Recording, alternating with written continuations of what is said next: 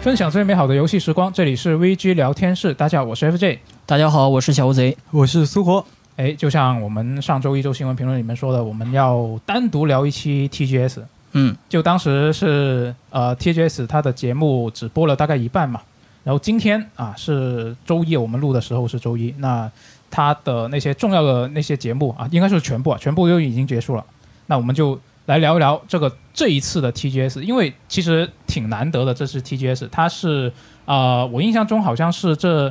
两年来就是疫情以来。比较像像这次这样信息密度那么大，然后它还得是一个线下的一个游戏展会好像很难得是吧？大一三，对啊，嗯就就你看之前那什么一三科隆好像都没有这次那么的密集，对，就真的很开心。所以我觉得，呃，要不我们从我们最喜欢的发布发布会来说起吧。你们你们最喜欢的发布会是哪场那我肯定是任天堂呀，啊？是吗？对啊，我自己就任天堂玩玩家，而且这次任天堂的直面会确实很爆炸。嗯，那苏活呢？呃，从内容量上肯定也是任天堂嘛，嗯啊，毕竟它时长摆在那边，而且东西也符合我的口味嘛，嗯，啊，就是我发现我们对看这个呃发布会的视角完全不一样。嗯，就是我可能你们更更关注游戏信息那个资讯本身，然后我发现我就是会更加关注这个发布会的形式本身，对就挺有趣的。就那我们现在聊一下吧。就既然你们两个都对任天堂这个比较关心的话，我们先来聊任天堂。任天堂发布会怎么样？呃，任天堂发布会王炸，王炸，我王炸！我这四十分钟当时看的是非常的呃满意。哦，它整场发布会四十分钟，第一个时间比较长，然后第二个是它的那个内容量也很充实嘛。开局的时候给你一个炸，然后到中盘的时候又给你一个炸，然后当中各种各样惊喜不断，我觉得相当的牛逼。嗯呃，我这边就直接从这个具体的作品开始介绍吧。就是首先，它任天堂直面会第一个放出来的就是新作《火焰文章》的 Engage。没错，对，有这么一款新作。其实我第一次看见这个 Engage 它的这个 PV 介绍的时候，我个人是就虽然说高兴是高兴啊，但是哦还谈不上特别激动的程度。哦，怎么说？就实际上，因为之前出过一档子事儿嘛，泄露、哦对吧？，对泄露那事儿，哦，就是大家其实都知道已经有这么个新作摆在那儿了，只不过就是说任天堂是或早或晚宣呃宣发的问题，嗯然后这一次是正式的公布了。那至少就是说，现在官方已经正式确认了嘛，然后大家也就相当于吃一颗定心丸。嗯，对嗯，然后说回这个 Engage 它的这个 PV 本身啊，这一次的 PV，呃，相对于来说，它的整个一个，我觉得它情怀情怀感情怀感是拉满的，因为你从它那个最一开始的那个轮盘设计，你就能看出来各代的主角，然后各代主角形象。对。对，这个这个我后面会提。呃，轮盘的设计的话，其实你能看见这个马尔斯啊，然后包括塞迪卡、辛格尔德，就就西普的那个主角，对，对，然后还还有后面罗伊林林，还有那个图夫艾克，大家都能看得到。嗯，然后后面就是说他的这个主角自己的话，好像名字叫做牛尔，然后他的身份是神农。就神龙，对，就他好像还不是不是人类，或者说不是一个不是一个普通的人类。哎，这这系列以往这个主角好像都是龙骑士吧？那这次直接就变成龙了。呃，很多作品的主角，就是这款系列当中很多作品的主角，实际上本身是有那个人类的。就嗯就基本上都是人类，但是，呃，火纹叙事套路上面嘛，现在的火纹有一个套路上面有一个老套路，就是说王道。哦，对，开局之后最起码我主角各种各样的光环加深，呃，然后这一次就相当于是以这条神圣巨龙或者说是这名神圣巨龙作为主角了。那当时游戏也就官方嘛，官方也放出了一些开局的开头的一些画面，嗯， 然后，呃，我我看着就比较喜感，就大概就是说这个牛耳，然后我们主角从这个一张床上面醒来了，睁开了眼睛，说啊，我在我是谁，我在哪儿。你终于醒了，对，我要干什么？然后旁边两个两个小仆从跑过来，哎呀，神龙撒玛，你终于醒了！ 我我当时我看见这个预告的时候，虽然说，呃，自然倒也挺自然的，但我就觉得莫名的想笑，可能这当中有一点那么喜剧感吧。嗯嗯、当然这个回头到时候等游戏正式发售的时候再看看它这个剧情演出具体是什么样的。然后至于它这个《火纹 Engage》，它这部作品的呃一个特色，可能就是在 PV 当中也展示的就是戒指。嗯就是无论是主角也好，还是敌方的那个，看着就像是帝国，那个老巫师看起来，对对对，包括我方同伴也有，对，其实都有，大家都有个戒指，然后大家就靠那个戒指召唤出，呃，可能是其他以前系列作品作品的那些主角。对，但是这一次 PV 里边只展示了我方召唤历代英雄主角，其实敌方那个老巫师就展示了我有个戒指，但我对不知道他会不会召唤历代的反派。对，这个其实也是可以期待的点。我觉得，说实话，把主角做进去的话，把反派做进去，其实也算是情理当中。嗯、这个回头可以去看这个官方后续会不会发布相关的信息。哎，我有个疑问了，就是他这一次你说他那个戒指可以召唤历代的主角嘛？那他这个设定是系列以往的作品里面有过类似的设定吗没有，好像没有，我我看到这个 PV，我第一反应，火焰文章英雄手 游 PV 来了，哦，对，啊对确对还有实， 确实很有手游感，嗯，包括召唤历代英雄这一点。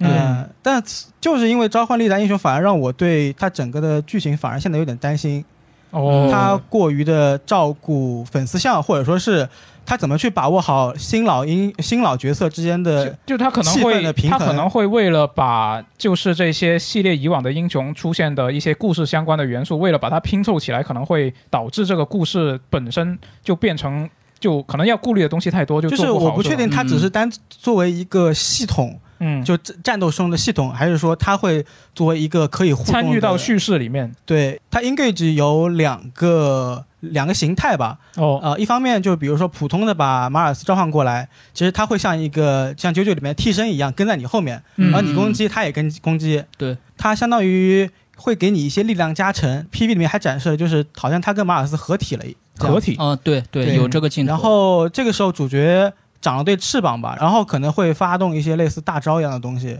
呃，结合两个东西吧，一个是它可以召唤历代主角，然后另外一个是这个主角他是龙，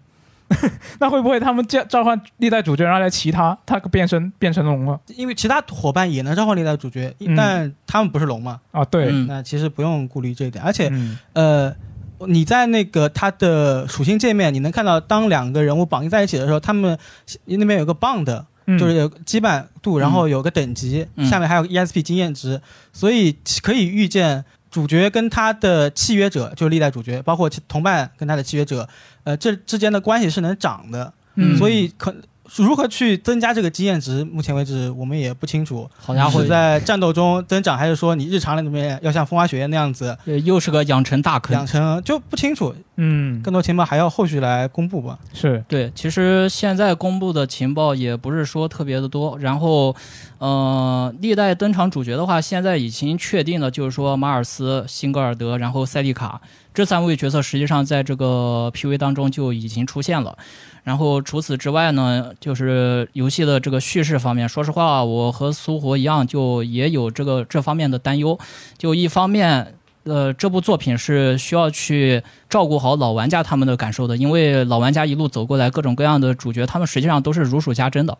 就对他们主角的那些事迹还有性格特点什么都很 都很有了解。然后你在新作当中怎样去把这个老的一些呃人设方面的元素给它保留下来，然后另外一方面你怎样用《Engage》这部作品去讲一部新的火纹故事，嗯我觉得这两点真的是需要好好去平衡一下的。但是，呃，它本身《Engage》这部作品啊，实际上也就相当于是火纹的一个周年纪念作。它本身采用这样一个呃情怀的方式，就是说把这个前作主角套用到现作当中，这样一种情怀满满的方式去提升一部新的作品。我觉得，就如果是做得好的话，如果做得好的话，真的新老玩家都会买账。嗯是那你们能接受他这个人设 吗？什么人设？你是以指他是 龙吗？呃，就是指他的形象，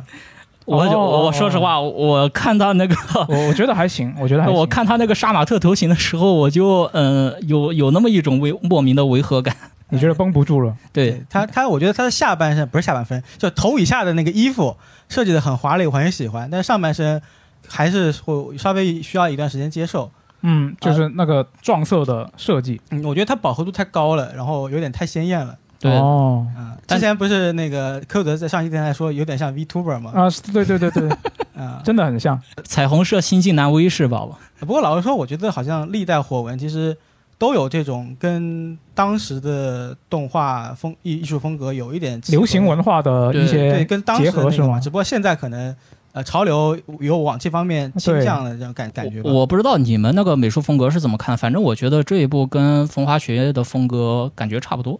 哦，我是觉得我是这么想我的。觉得这代可能更青春青亮春色嘛一点吧。嗯、对。然后因为 IS 社它本身嘛，就是呃，我们之前有一个新闻就提到了 IS 社它本身社员组成的话，其实有相当一部分社员就是搞美术的。嗯，对，搞视觉风格的。所以这一次，呃，美术风格的话，其实风呃就是大家都能看得出来，这一座它的色彩很鲜明，嗯也也比较显眼。但是没记错的话，这一座其实是那个光荣的 Gas 的组在协力开发哦的。 ，Gas Gas 组也在协力发开发，哦很牛逼。那个火纹本身嘛是一款 SRPG，然后除此之外呢，这次的发布会上面也发布了一个比较重磅的 JRPG，嗯，就是《八方女人》的续作《八方女人二》。没错，对，然后这次直面会上是放出了呃一分多钟的一个 PV 影像，就相当于是首次公开了。嗯画面又进化了。对，呃，其实我当天晚上我在看这直面会的时候，我一开始我压根没想起来是《八方女人二》，啊因为因为前就是他那个 HD 二 D 那个前一座不是时空影视嘛，啊，对，然后我寻思着，我看他那个画面的时候，我一开始寻思我说，哎，SE 这次又要重置什么东西了？哦，你以为是个别的，对，因为就思维定式了嘛，然后前面是重置，那这次应该也是重置吧？结果听了一下那个旋律，感觉有点不对，我我感觉这个旋律我好怎么这么熟悉啊？然后后面那个 logo 画面一出来，好八方女人，然后后面跟了个二，嗯，我这个时候我靠，我真的是按耐不住了呀！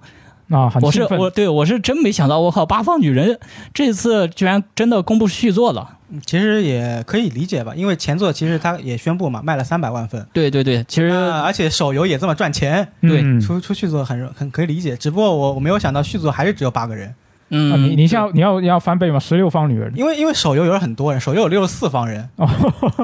那那这次他要那什么的话，就要一二八了。嗯，然后它这个一分多钟的这个影像，其实就是告诉大家，呃，S E，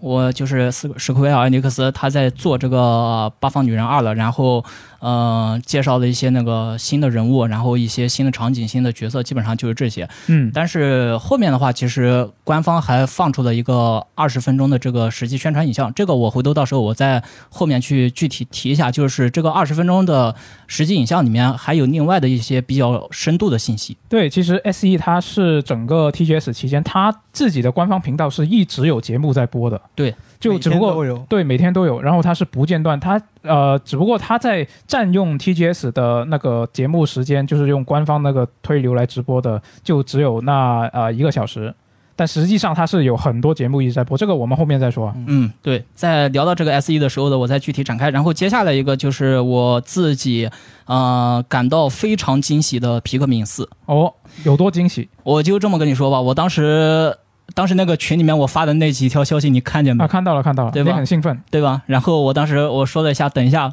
然后不会吧？我当时我就在想，是不是皮克敏四要来了？结果他那个 logo 出来一个四，我靠！我直接就从桌子就从那个椅子上面跳下，啊，但是快他了但是他前半段不是在宣传他那个 AR 手游吗？对吧？前半段在宣传 AR 手游，但是他当时在宣传 AR 手游的时候，我就感觉这个事情好像不简单。因为任天堂哦平常不会就是说单把一个手游拿出来说事儿的，后面可能可能还会真有一些新动作。然后我就在我当时那时候，呃，宫本茂在那里介绍手游的时候，我不就在那里慢慢等吗？嗯然后手游介绍完了，然后宫本茂说：“哦，我我们现在还有一个东西要给大家说一下。”然后就画面一转，直接皮克敏四出来了。我去，我我当时真的人超级感动的，我真的真的没想到任天堂居然还记得这个系列。嗯是这样子，因为任天堂这个就是它皮克敏这个系列，实际上国内我感觉知道的人不是特别多。嗯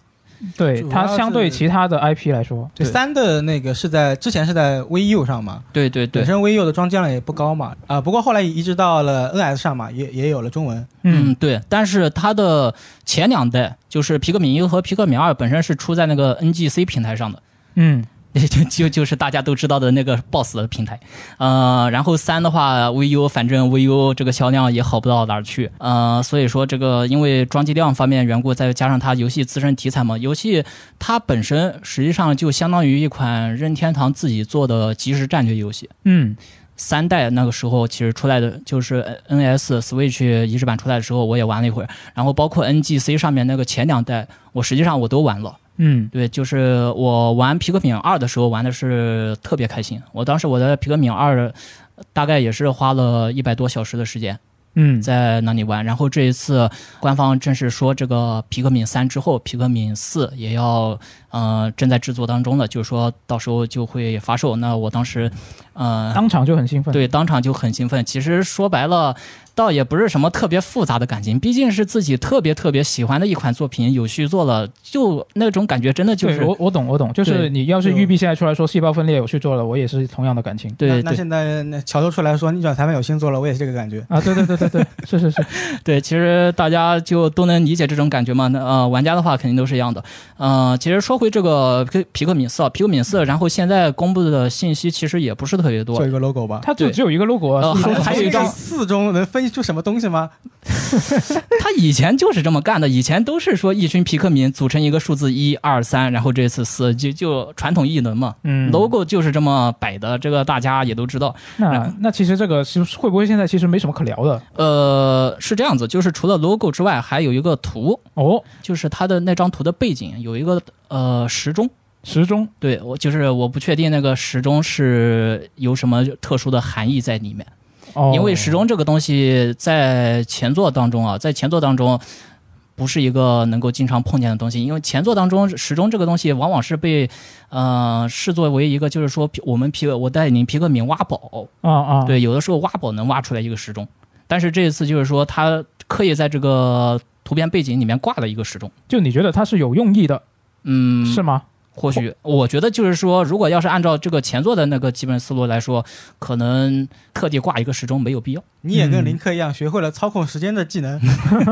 不确定。呃，所以我觉得虽然说这个这个只是我个人的猜想，也有可能就是说官方他们自己随便挂了一个东西在那个背景上面搁着，嗯没有其他意思。但但是是你你你也想想不出来它究对竟是但什么用意，对，是吧？目前我想不出来它有什么特殊的用意，但是这个我觉得可以稍微去呃想象一下吧。嗯，对然后除此之外，就是这一次宫本茂也提到了说，呃，他的这个皮克敏四是可以换一种视角去游玩的，就是说你自己换成这个皮克敏的视角去游玩。呃，皮克敏它本身是一种尺寸那非怎么常操作呢？呃，这个就不确定了。这个得等它公开吧。对，因为皮克本敏，哎来应该我记得就是圈一圈皮克敏，然后让让他们去操对作。对对对是对，那你自己是皮克敏了，那怎么操作？你自己是皮克敏的话，实际上就相当于就感觉可能是哆呼啦朋唤友对哆啦 A 梦开了一个缩小门一样，你你进去之后直接多人就模式是吧？每个人都是一个皮克敏。呃，也有这个可能啊，但是我觉得这个想法实际上还是挺新鲜的。你用皮克敏的视角去观察这个世界，嗯，对就我这会我会希望它这个不仅仅是一个视角，它应该就我希望它能够发展出一个新的玩法。嗯，应该是可以实际游玩的，但是就是具体怎么玩，大家还不清楚。对我猜一下，就像像那个高达对战游戏啊，五十对五十，然后呃几五十一个玩家，然后有一个其实是指挥官，嗯然，后其他人就是一一人一个机体嘛。那他就你一人一控制一个皮克敏，然后还有一个玩家是当指挥官啊，你你还别说，这样子或许也啊。是，但是但是他太难了，如果是得这么多人的话，嗯，一般一般皮克敏他呃以往玩的时候他。比如说，你玩的时候，它总共会有多少个皮克敏？数量上大概呃，一百只。那太多了， 凑不了一百个玩家。对，，一般情况下，一天的话就是全场你能指挥一百只皮克敏，最多最多。嗯，那就等他官方再公布具体的信息吧。对，这个就是说，反正只要是皮克敏玩家的话，看到这个消息啊本身都是非常兴奋的。大家都知道这个新作已经在做了，续作回头到时候啊、时机成熟的时候，自然而然就会发售。嗯那大家就是。其实说白了就是求就是求着有这么一个新作，对，有这么一有有新个作盼，头。对大大家有盼头，大家就高兴。嗯，那关于这个皮克敏的细节，咱们就暂时分享到这里。然后，如果说官方后续要有什么呃信息更新的话，我可以再跟大家具体的解读一下。嗯，嗯、那聊完了皮克敏之后，接下来就是这个整场发布会最大的王炸，也就是最多人关心的。，对压轴的那部作品，呃，《塞尔达传说：王国之泪》这次定名了。嗯，就这这个这个定名，其实我注注意到有一个事情，就是啊、呃英文的媒体在那边讨论嗯这个 tears 究竟是眼泪还是撕开的意思我呢？觉得都可以表明，都就就双关语嘛。不不是，就是他他们在呃聊这个事情嘛，然后然后他们啊是有有的媒体是去向任天堂求证了，然后任天堂说就是眼泪，不要想那么多。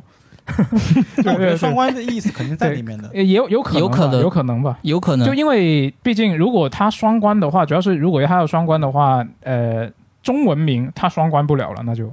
就比较但麻烦。是它可以就表明这个含义嘛，因为《王国之泪》也其实你也可以去往那个王国陨落这方面去联想。哦，嗯，不知道对。我觉得其实“泪水”和“撕裂”这两个词的意象其实是有一些可以就是相互联系在一起的，就是哦说，是吗？对英文英文媒体这边要有这个猜想，我觉得也很正常合理。哦，对，而且你像这一次，咱们从这个中文角度来看，《王国之泪》本身，嗯、可能这个故事的基调也会相对沉重一些。嗯，啊、这是一个方面啊。然后另外一个方面就是说，这次新出来的那个一分多钟的一个 PV，呃，虽然说时间也是不长，但是里面的信息量其实还是挺大的。啊，来解读一呃下哎首，先，王国是哪个王国？王国是哪个？嗯、有人会说是这个故事的背景可能还是这个，嗯、海拉海拉鲁王国嘛，嗯、但是我这边看了几个解读类的视频，然后他们的意思就是说，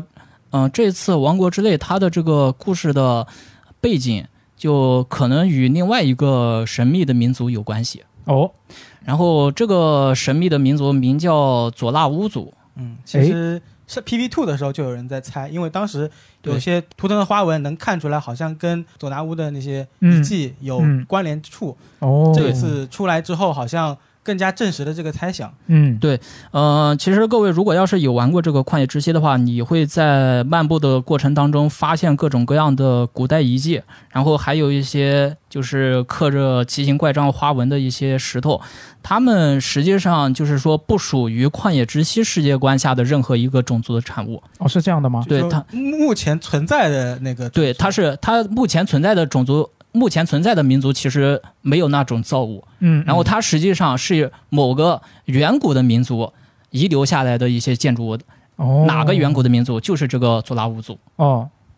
呃，然后另外一个就是佐拉乌族，它本身作为一个相对而言比较特殊的种族，它实际上在塞尔达传说的前作当中也有出现过。哦，就摆到台面上了，可能要，对，嗯、你现所以现在来大家来想的话，其实感觉这个旷野之息它的细节其实做的确实是满足的，它不仅仅把呃现实就是说。就是说，我现在的这几个民族的一些这个文化背景什么的，嗯，呃，给你摆出来，然后我还把这个他们先前就是说先前那些呃比较神秘的佐拉乌族他留下来的遗迹也给你摆出来。实际上他在旷野之息的时候就已经埋下了伏笔，嗯，然后到这一次王国之泪的话，呃，加上前面最一开始的那个壁画哦，就是前面那一段比较神秘的一个撩嘴啊，然后猫头鹰是。形象的那个人在端坐在那里，就是指挥那个勾玉那个有这有这么一个景象，嗯就是他最一开始的那个画面。他实际上也有人猜说，这个人实际上就是佐拉乌族他们王国的国王，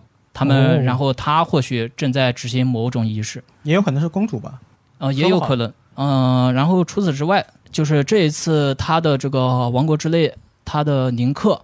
也就是我们的主角，没看到《旷野之息》当中的那个西卡石板了。那取而代之的是，他的右手出现了那个就某种比较奇怪的黑化的状态。黑化，原本他那个腰部的挂西卡石板那个地方，对，挂了挂了几个小瓶子，对好像是。挂了几个小瓶子，然后里面装着一些就类似于药水一样的东西。难道说它的智能设备升级了？可能是代表着它药水是有瓶子限制的嘛。嗯嗯那那可能就是我发动一个能力，然后用一瓶药水，哦，是一个消耗品。也也许是对我感觉这个水跟瓶子加在一起的话，在塞尔达传说里面，通常情况下都是一个消耗品的概念。嗯然后这一次它是，就是说目前没看到西卡石板嘛，然后用这样一个能力来取代的话，我感觉可能就是代表着这一座的林克是拥有某些新的特殊的能力的。然后，呃，目前为止就猜测的比较多的情况下，就是时间回溯，就对，好多人都这么猜。对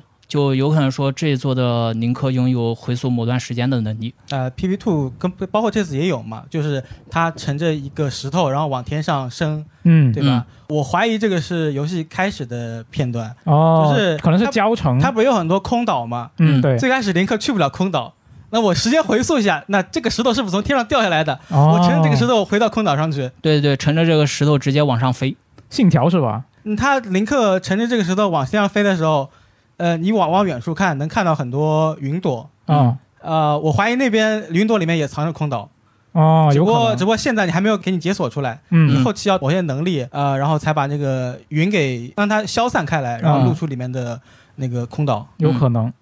嗯，其实说到这个时间回溯能力的话，就牵扯出一个比较宏观的问题了，就是说《塞尔达传说：王国之泪》这部作品，它所描述的时间线到底在哪一段？就是、就是它描述的是哪段时间的故事？哦，我都就大家都知道这个塞尔达系列它的时间线其实挺复杂的，对，时间线复杂是一一个方面，然后另外一个方面就是咱们用一个微观视角来看，就是《王国之泪》与《旷野之息》两部作品，它在时间线上面会有什么样的联系？这一点很容易令人遐想。对，就是你直观上会觉得说，它不就是《旷野之息》的续作吗？那它嗯应该是不是就是在《旷野之息》的后面啊？对，但问题是，就是说星座宁克他有时空回溯的能力啊，说不定就能回溯到旷野之息以前呢。主要是按照我们之前的猜想的话，总拿乌族在旷野之时间线的几千年之前就已经消灭了。对嗯对，还是神秘的消失了。啊、那如果这一次要去讲佐拿乌族的故事的话，那可能就得往往回倒个几千年。对嗯，所以就其实可能不好说，是吧？它可能是一个，可能真的就是《旷野之息》的一个接下就直接接过去的一个故事，也可能是一个其实关联不是特别大，可能是什么几千年前也有可能。呃，目前可以确定的是，就是《王国之泪》这部作品里面会出现这个旷野之息里面音节的一些祖先。祖先对祖先，这就意味着它这个《王国之泪》里面，不管它这个时间线是怎么排，但它里面肯定会交代旷野之息以前的一些故事。那那如果是这样的话，那其实可能性就只有两个了吧？就一个，就要不就是《旷野之息》的一个前传故事，要不就是《旷野之息》的一个呃接下去的故事，但是它有时间回溯的能力，对，然后就回到、呃可以就回到以前。我觉得可能就有点类似于，那比如说一个很很简单的关卡设计，啊，我我可以时空穿越到过去，然后种下一个种嗯子，我再穿越回来，然后这个种子变成参天大树，哦，这是一个可能比较基础的那种哎你设计嘛，解谜设计嘛。哎，你这、啊我觉你得可这能说会的有这有样超的时空之钥那味了，我感我想我感觉这样设计真的挺蛮蛮有趣的。啊，越听越期待了。但对说，但也有可能是以以往有这么设计吗？就是两个 林克，呃那，四个都有，你要啊说的话，我我知道，但是就是设计成，其实我们现在看到的披头散发林克嗯，跟那个跟旷野之息形象的林克其实不是同一个林克，你觉得有可能吗？呃，目前来看的话，我其实说实话，我也不能完全否认这种猜想。就其就其实就是就现目在前现在信息太少了，目啊什么前都有可放能目前放出的信息就不能百分之百的担保两个宁克他是同一个人，但是也不能百分之百担保，就是说两个宁克他就嗯不是不同好一个人、说嘛，就是对。对，嗯所以这个真的，我感觉目前还是一个待定的状态，嗯，就也有可能官方给咱们打烟雾弹，也说不定。有可能。包括后面出 logo 的时候嘛，其实能看到塞尔达公主就那个壁画上的那个图腾形象，嗯，在跟另外一个我我看不清面目，其实好像也是在跟某个人合作。呃，看起来就像是小乌贼刚才提到的那个什么佐拿五族的国王呀，或者说是之类的。啊、对，，合作者身份现在其实也不太也不太清楚。嗯，就说来说去就是信息太少了。对，说来说去的话，其实目前，嗯、感觉这边官方给大家打的哑谜还是比较多的。虽然是虽然说这个地名是地名了，然后日期也公布了，是五月十二日，对吧？对是啊、对了，我现在突然想起来，有人还在说五月十二日这个本身发售日期也有点蹊跷，哦，就是你把这个五幺二三个数字嗯写上去，然后就是说五跟二正好是一个轴对称的一个就就哦写对成轴对写成称式的像对红绿灯的那对种倒计时五幺的二那种你灯。就512你有点转一下类似那个回回文的那种设计。是吧，对对对对对对，就像回文的那种设计感觉它。是个中心对称的图形我看到外媒当时看到那个五月十二号出来之后，他们在疑惑啊是，十二月五号还是五月十二号。哦，对对对，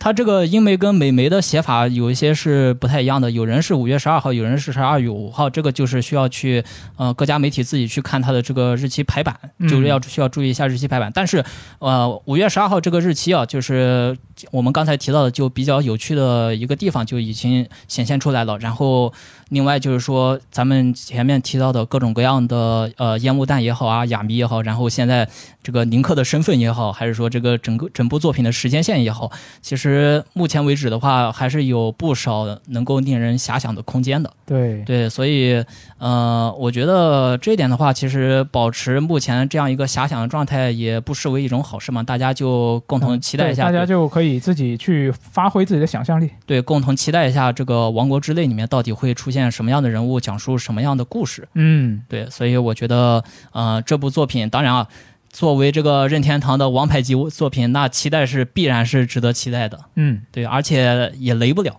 是对，专业编辑敢于下判断，萨达传说怎么可能雷呢？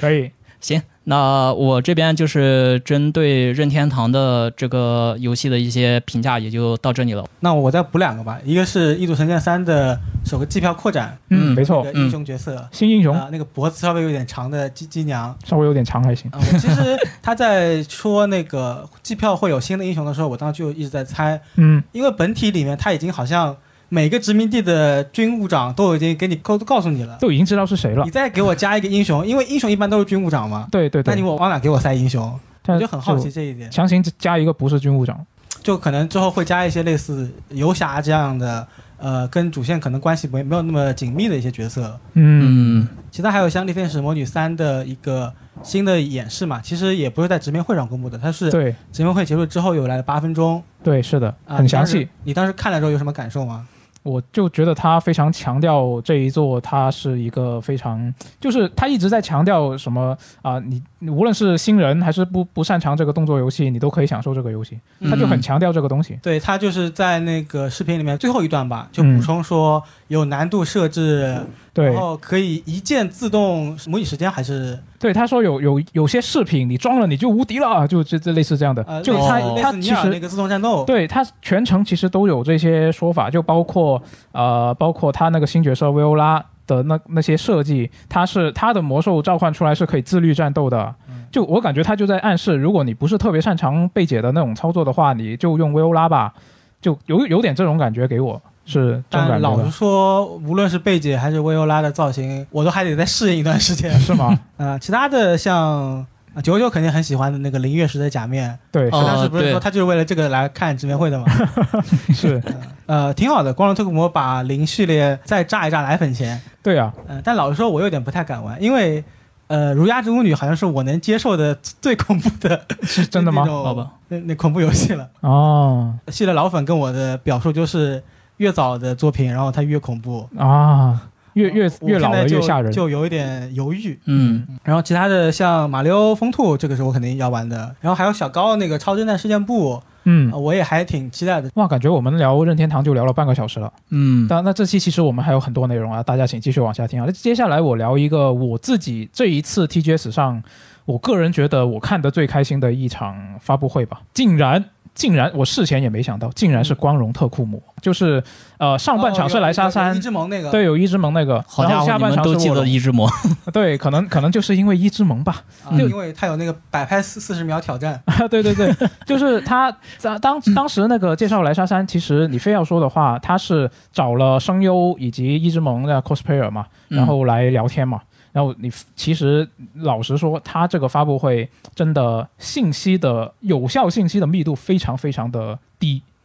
就你会觉得，如果你是冲着我要知道这个游戏的新信息、新情报来去的，来来去看这个东西的，你会觉得啊，你为什么还不说重要的东西？啊就日常一贯的那种发布会对节奏，，就很传统的那种日常日常的。但是但是我自己看下来的时候，因为我这个我当时看的时候，我是事后看的，啊，就是我为了准备这期电台的时候，事后看这个东西的。因为我写新闻的时候来不及看他这个嘛，所以他我事后看的时候，我就没有了那种我要马上赶紧去发个新闻的那种压力。我我当时看的时候，我就想，嗯，反正也没什么信息，你们随便聊吧，我我也没有打算给你发发新闻。 倒是他有很多一之盟的 cosplay，那我是不是之后可以发个微博？对，就就当时就是我没有了那种发新闻的压力之后，我把这个东西当做一个普通的，可能有点像综艺节目，或者说是一个普通的一个呃看个乐、图个图一乐这样去看的一个东西，我就觉得看的挺开心的。主要是它里面那些嘉宾的互动，我很看看得很看得很很愉快，就一直在姨母笑。就里面是除了请到了呃莱莎的声优野口野口百合嘛，然后还有那个负责人设的插画家啊托利达莫诺，还有制作人其实也在，但是他全程没说话，不知道为什么很神秘。就是除了一开始说介绍啊，我们呃制作人也请到了，然后他啊、呃大家好，然后说了一句，然后在最后结束的时候就说了一句大家一定要买，然后就就结束了，他全程没有说话。细井顺三对吧？对，是的，就很神秘啊。那这次发布会，其实我感觉它介绍游戏的部分，就其实分量来说挺挺少的。就它其实是从头开始嘛，然后介绍它这个星座，它是前作的一年后的一个故事，然后是一个开放世界无缝地图，然后系列团的主角人数也是系列最多的十一个人。嗯，嗯，它这次主要的重要信息就是确定，呃，前两座的一个角色博斯能正式入队了，作为同行角色。嗯嗯，然对，后，因为我没有玩过莱莎前两座嘛，其实，呃，我后来去查了一下博斯这个人，然后我才发现，好像原来似乎他能跟莱莎组成 CP。真的吗？呃，我当时的震惊程度不亚于我第一次知道不知火舞就原来有个 老公，呃，我我的心情就很微妙。突然突然发现他跟一个你不认识的人其实是 CP 疑似能组成 CP，啊、疑似呃就其实这一次发布会，它的那些关于游戏的信息真的说的比较少，然后它主要花了很大的篇幅来一起聊，就因为你看 cosplayer 也在，然后这个莱莎的人设的负责人也在，那其实大家就花了很多啊、呃笔墨去聊这个莱莎。这个角色在这一代的人设的它本身的一个魅力，是然后这个这个，你看他在聊的时候，你看一只萌去调戏那个人设担当的呃托利达莫诺，就还挺有趣的，就是那种普通社恐男性就面对漂亮女孩子的反应。 就一之萌他在谈到这个角色的服装的时候嘛，就说这个啊、大腿的地方，然后呢有条皮带就稍微有点勒进了肉里面。那说到这句的时候，他刚好就向托利达莫诺看了一眼，他本来是要问这是不是有意这么设计的，然后一之萌他突然就说了一句：“你刚刚是不是偷笑了？” 然后就大家一起开始笑，感觉他的性癖被暴露了。然后他他就马上慌了嘛，那个头里大摸头，他就说啊，我不是我没有。然后他赶紧扯开话题说啊，没有没有没有没有，这不是有意设计的，这纯粹是巧合。然后之之后就其实大在场的人也看他们的笑声，也没有人信他。然后弹幕弹幕也很有趣，我当时看的是油管的那个啊回放嘛，然后那些弹幕就有人在说，请请老师老老实实交代自己的性癖啊，也有人说什么老师好可爱之类的，就就这些这些互动的环节，我觉得还挺有趣的。然后毕竟这个 cosplay 的人在这儿嘛，那之后也还是聊了很多关于就是这莱莎这三部里面角色设计的一些特征的变化嘛，比如说形象的变化，对，嗯是的，比如说他那个帽子蝴蝶结为什么是初代赛正中，然后呢二代歪到一边，然后三代又变成正中之类的。就我觉得，如果你是特别喜欢莱莎这个角色的话，你应该会觉得这个节目挺有趣的。然后中间还有个就是刚刚苏活还提到的，就是拍一之门展示这个服装特色的一个环节嘛，就因为时间的关系只能展示四十秒，然后那个镜头当时是基本上只拍了他的上半身，然后也没怎么移动什么的。嗯然后弹幕就在吐槽说：“摄影师你在干什么？赶紧做好自己的工作，嗯就拍该拍的地方之类的。”其实我感觉他这一次的整个这一段，就是上半场《光头酷魔》上半场的这个聊莱莎的部分，它的一个主旨，比起说你介绍这是一个怎么样的游戏，其实更重点的还是说介绍有莱莎这个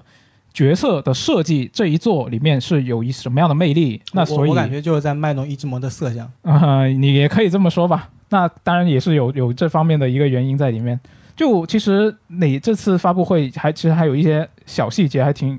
就看得我很开心啊。就啊、比如说这个野口百合就是那个声优莱莎的声优嘛，他看到三代这个 cosplay 的形象。啊、他在谈这个感想的时候，就一之门突然就向他伸出手，手指比心嘛，然后他也他也就比回去了，就也伸出手指比心比回去了，然后突然就害羞了，然后主持人就吐槽说啊，你的反应怎么像粉丝一样？就真的挺有趣的。就如果特别喜欢莱莎的朋友，真的是可以去看一下这个直播回放。那上半场莱莎的部分结束之后，其实下半场的卧龙环节也是很快就开始了。就一开始就当然是要介绍这个嘉宾嘛，就安田文彦。然后他自我介绍的时候，当时镜头给到他的时候，还举着这个莱莎的头像扇子，然后挡在了脸上，然后就被主主持人吐槽说啊，好怪啊，你千万不要再这么干了。然后安田就解释说啊，我看前半场大家聊这个莱莎聊得好开心啊，就这不是想缓和一下气氛嘛？就毕竟我们卧龙是一个风格比较 dark 的游戏。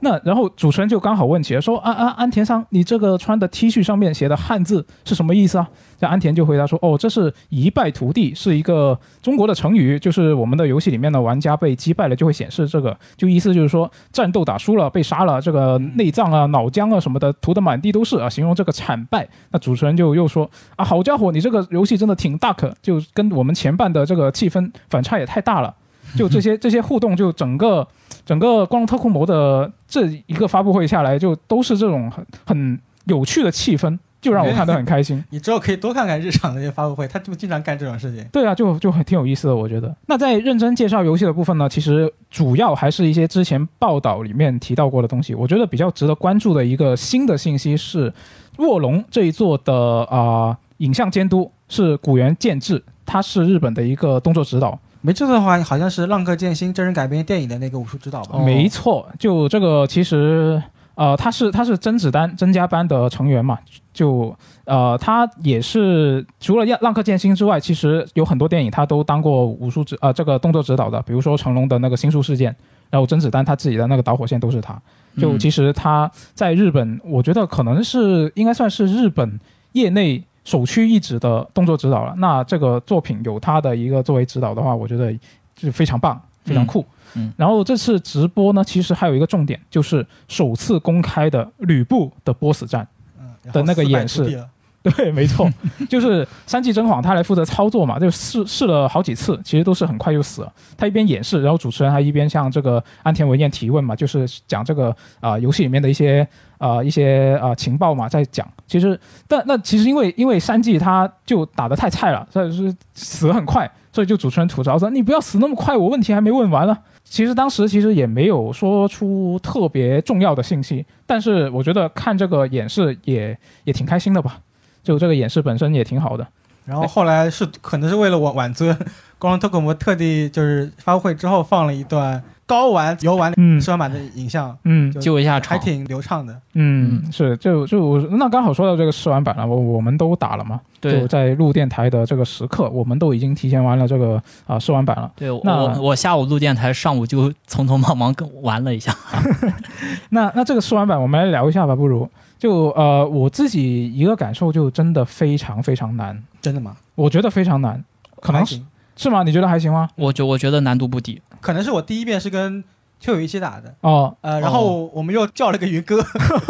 感觉自己什么都没干就把张良给打打败了，好吧，哦然后就自己打了一遍嘛。因为有之前的游玩的经验了嘛，所嗯以后面自己打的时候也比较流畅。哦 嗯算是比较顺利的。我我觉得比较不习惯的一点是，虽然它没有体力限制啊，但是你还是不能随便的去翻滚闪避。安安田的嘴骗人的鬼，对， 他明明说我们没有架势槽，你这。你把魔力跟架势跟精力融合在一起，然后你说你不你没有架势槽，唉，哎就反正我就他这个他这个画境真的非常难。我一开始就是想着说，你这个是既然它是一个核心系统，就是那个闪避，它里面游戏里面叫画境嘛，嗯，它如果你要完美完美闪避，就是你要画境成功的话，真的非常非常非常难。特别是如果是我我一开始玩，我是想着我要把敌人的每一次攻击我都要画境嗯，，这跟我最开始的想法有点像，然后我发现我想错了，呃，是吗？嗯，对，嗯，呃，我最开始就是呃刚上手的时候，我是稍微有点失望的，因为以前采访给我留下感受就是它是一个高速攻防的对战游戏，嗯，然后它的核心系统是画境，这是我对它的第一印象嘛。对嗯，然后我当时也想的就是，那你既然画境是核心系统，那我就得每次都画下来。对，是然后我发现，其实那个气势槽它的那个资源管理才更加重要一点。就是如果你没有把握的话，就不要随便画境。呃，因为对因为你只要按了那个键，你只要按了闪避，你就要会有损失，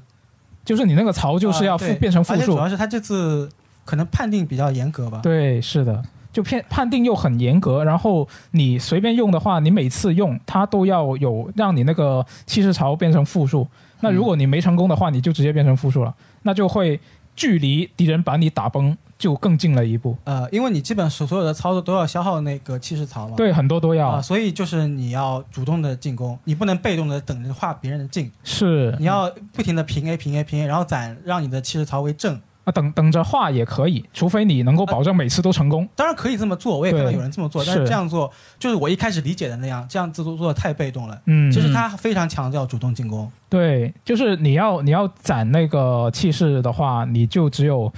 呃攻击或者是你要化境成功才能增加嘛。那所以就是你得，如果你不能呃每一次化境你都能成功的话，你就要多砍人。然后其实他我觉得他说的那个攻防快速转换指的是，当你的攻击被敌人挡下来，或者是敌人也呃可能后面有一些精英敌人，我怀疑他也会能化你的境。我我猜的啊，虽然这次试玩版里面好像没有，嗯，就是如果如果是这样的话，其实他说的那个快速攻防转换指指的是当你。主动去进攻，然后你被敌人挡下来，然后他从守转攻的时候，你要很快的又变成一个防守的态势。嗯，就我我玩到后来就发现了，其实你不应该就追求每一招都要去把敌人的攻击化掉，嗯而是应该你看到敌人的攻击，它有两种嘛，一种是普通的不闪光的普通攻击，可能通常这是一种啊、可能会比较连续的攻击其，实也也可以画，对，对就这种可以是可以画的，但是我觉得就是你不应该画呃那个大老虎，真的是那个苍鬼啊，就是我我的理解是，你不用执着于用画境来处理他的所有招式，嗯，因为你有别的，你有你有格挡，你有跳，你有好多种方式能处理对他的攻击，嗯对嗯嗯呃，你不用太执着于画境这一点。是啊，那所以就是我我一开始就是啊、呃想着每一招都要画嘛，那后来又发现了应该面对那些不是闪红光的，闪红光那种就只能画境嘛，嗯，就啊、呃如果不是那种的话，你应该用格挡把它挡下来，会比较稳妥。然后红光的相对来说，我自己试的体验下来，就是红光招式它画境的容易程度会。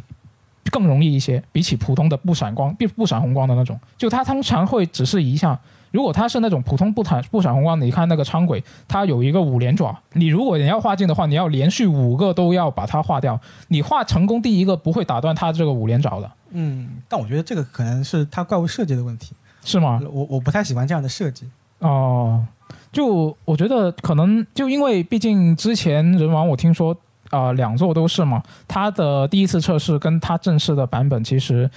调整的差很远。就现在现在我们玩到的这个难度也好，可能一些呃招式的体验也好，到最终版本可能也都会有一个很大的变化。嗯，嗯起码把核心系统展示出来了嘛。但是这次，呃，他把气势啊、士气等级这些东西，包括画境啊，嗯展示的很好。五行方面，我觉得还有待有待进一步的研究，嗯，因为毕竟内容量太少。然后我感觉这个可能更注重整体的 build。对对对，就现在你也没有足够的装备，也没有足够的那个呃点数让你去加。你能依稀感受到一些五行的各个影响的各种数值啊之类的。对是我我试了一下，我试了一下，我去把赵云召唤出来，然后我点了一个木灵，是吧？我打辅助啊，其实是可以玩的，啊，对，是这个但但是就比如说你要玩那个潜行，你要玩远程，你要玩法术，可能就在这个试玩版里面还不太行。嗯，嗯，其实主体内容本身也还是一个动作游戏嘛。对，嗯，然后我当时玩的时候，就是气势槽这个，说实话，我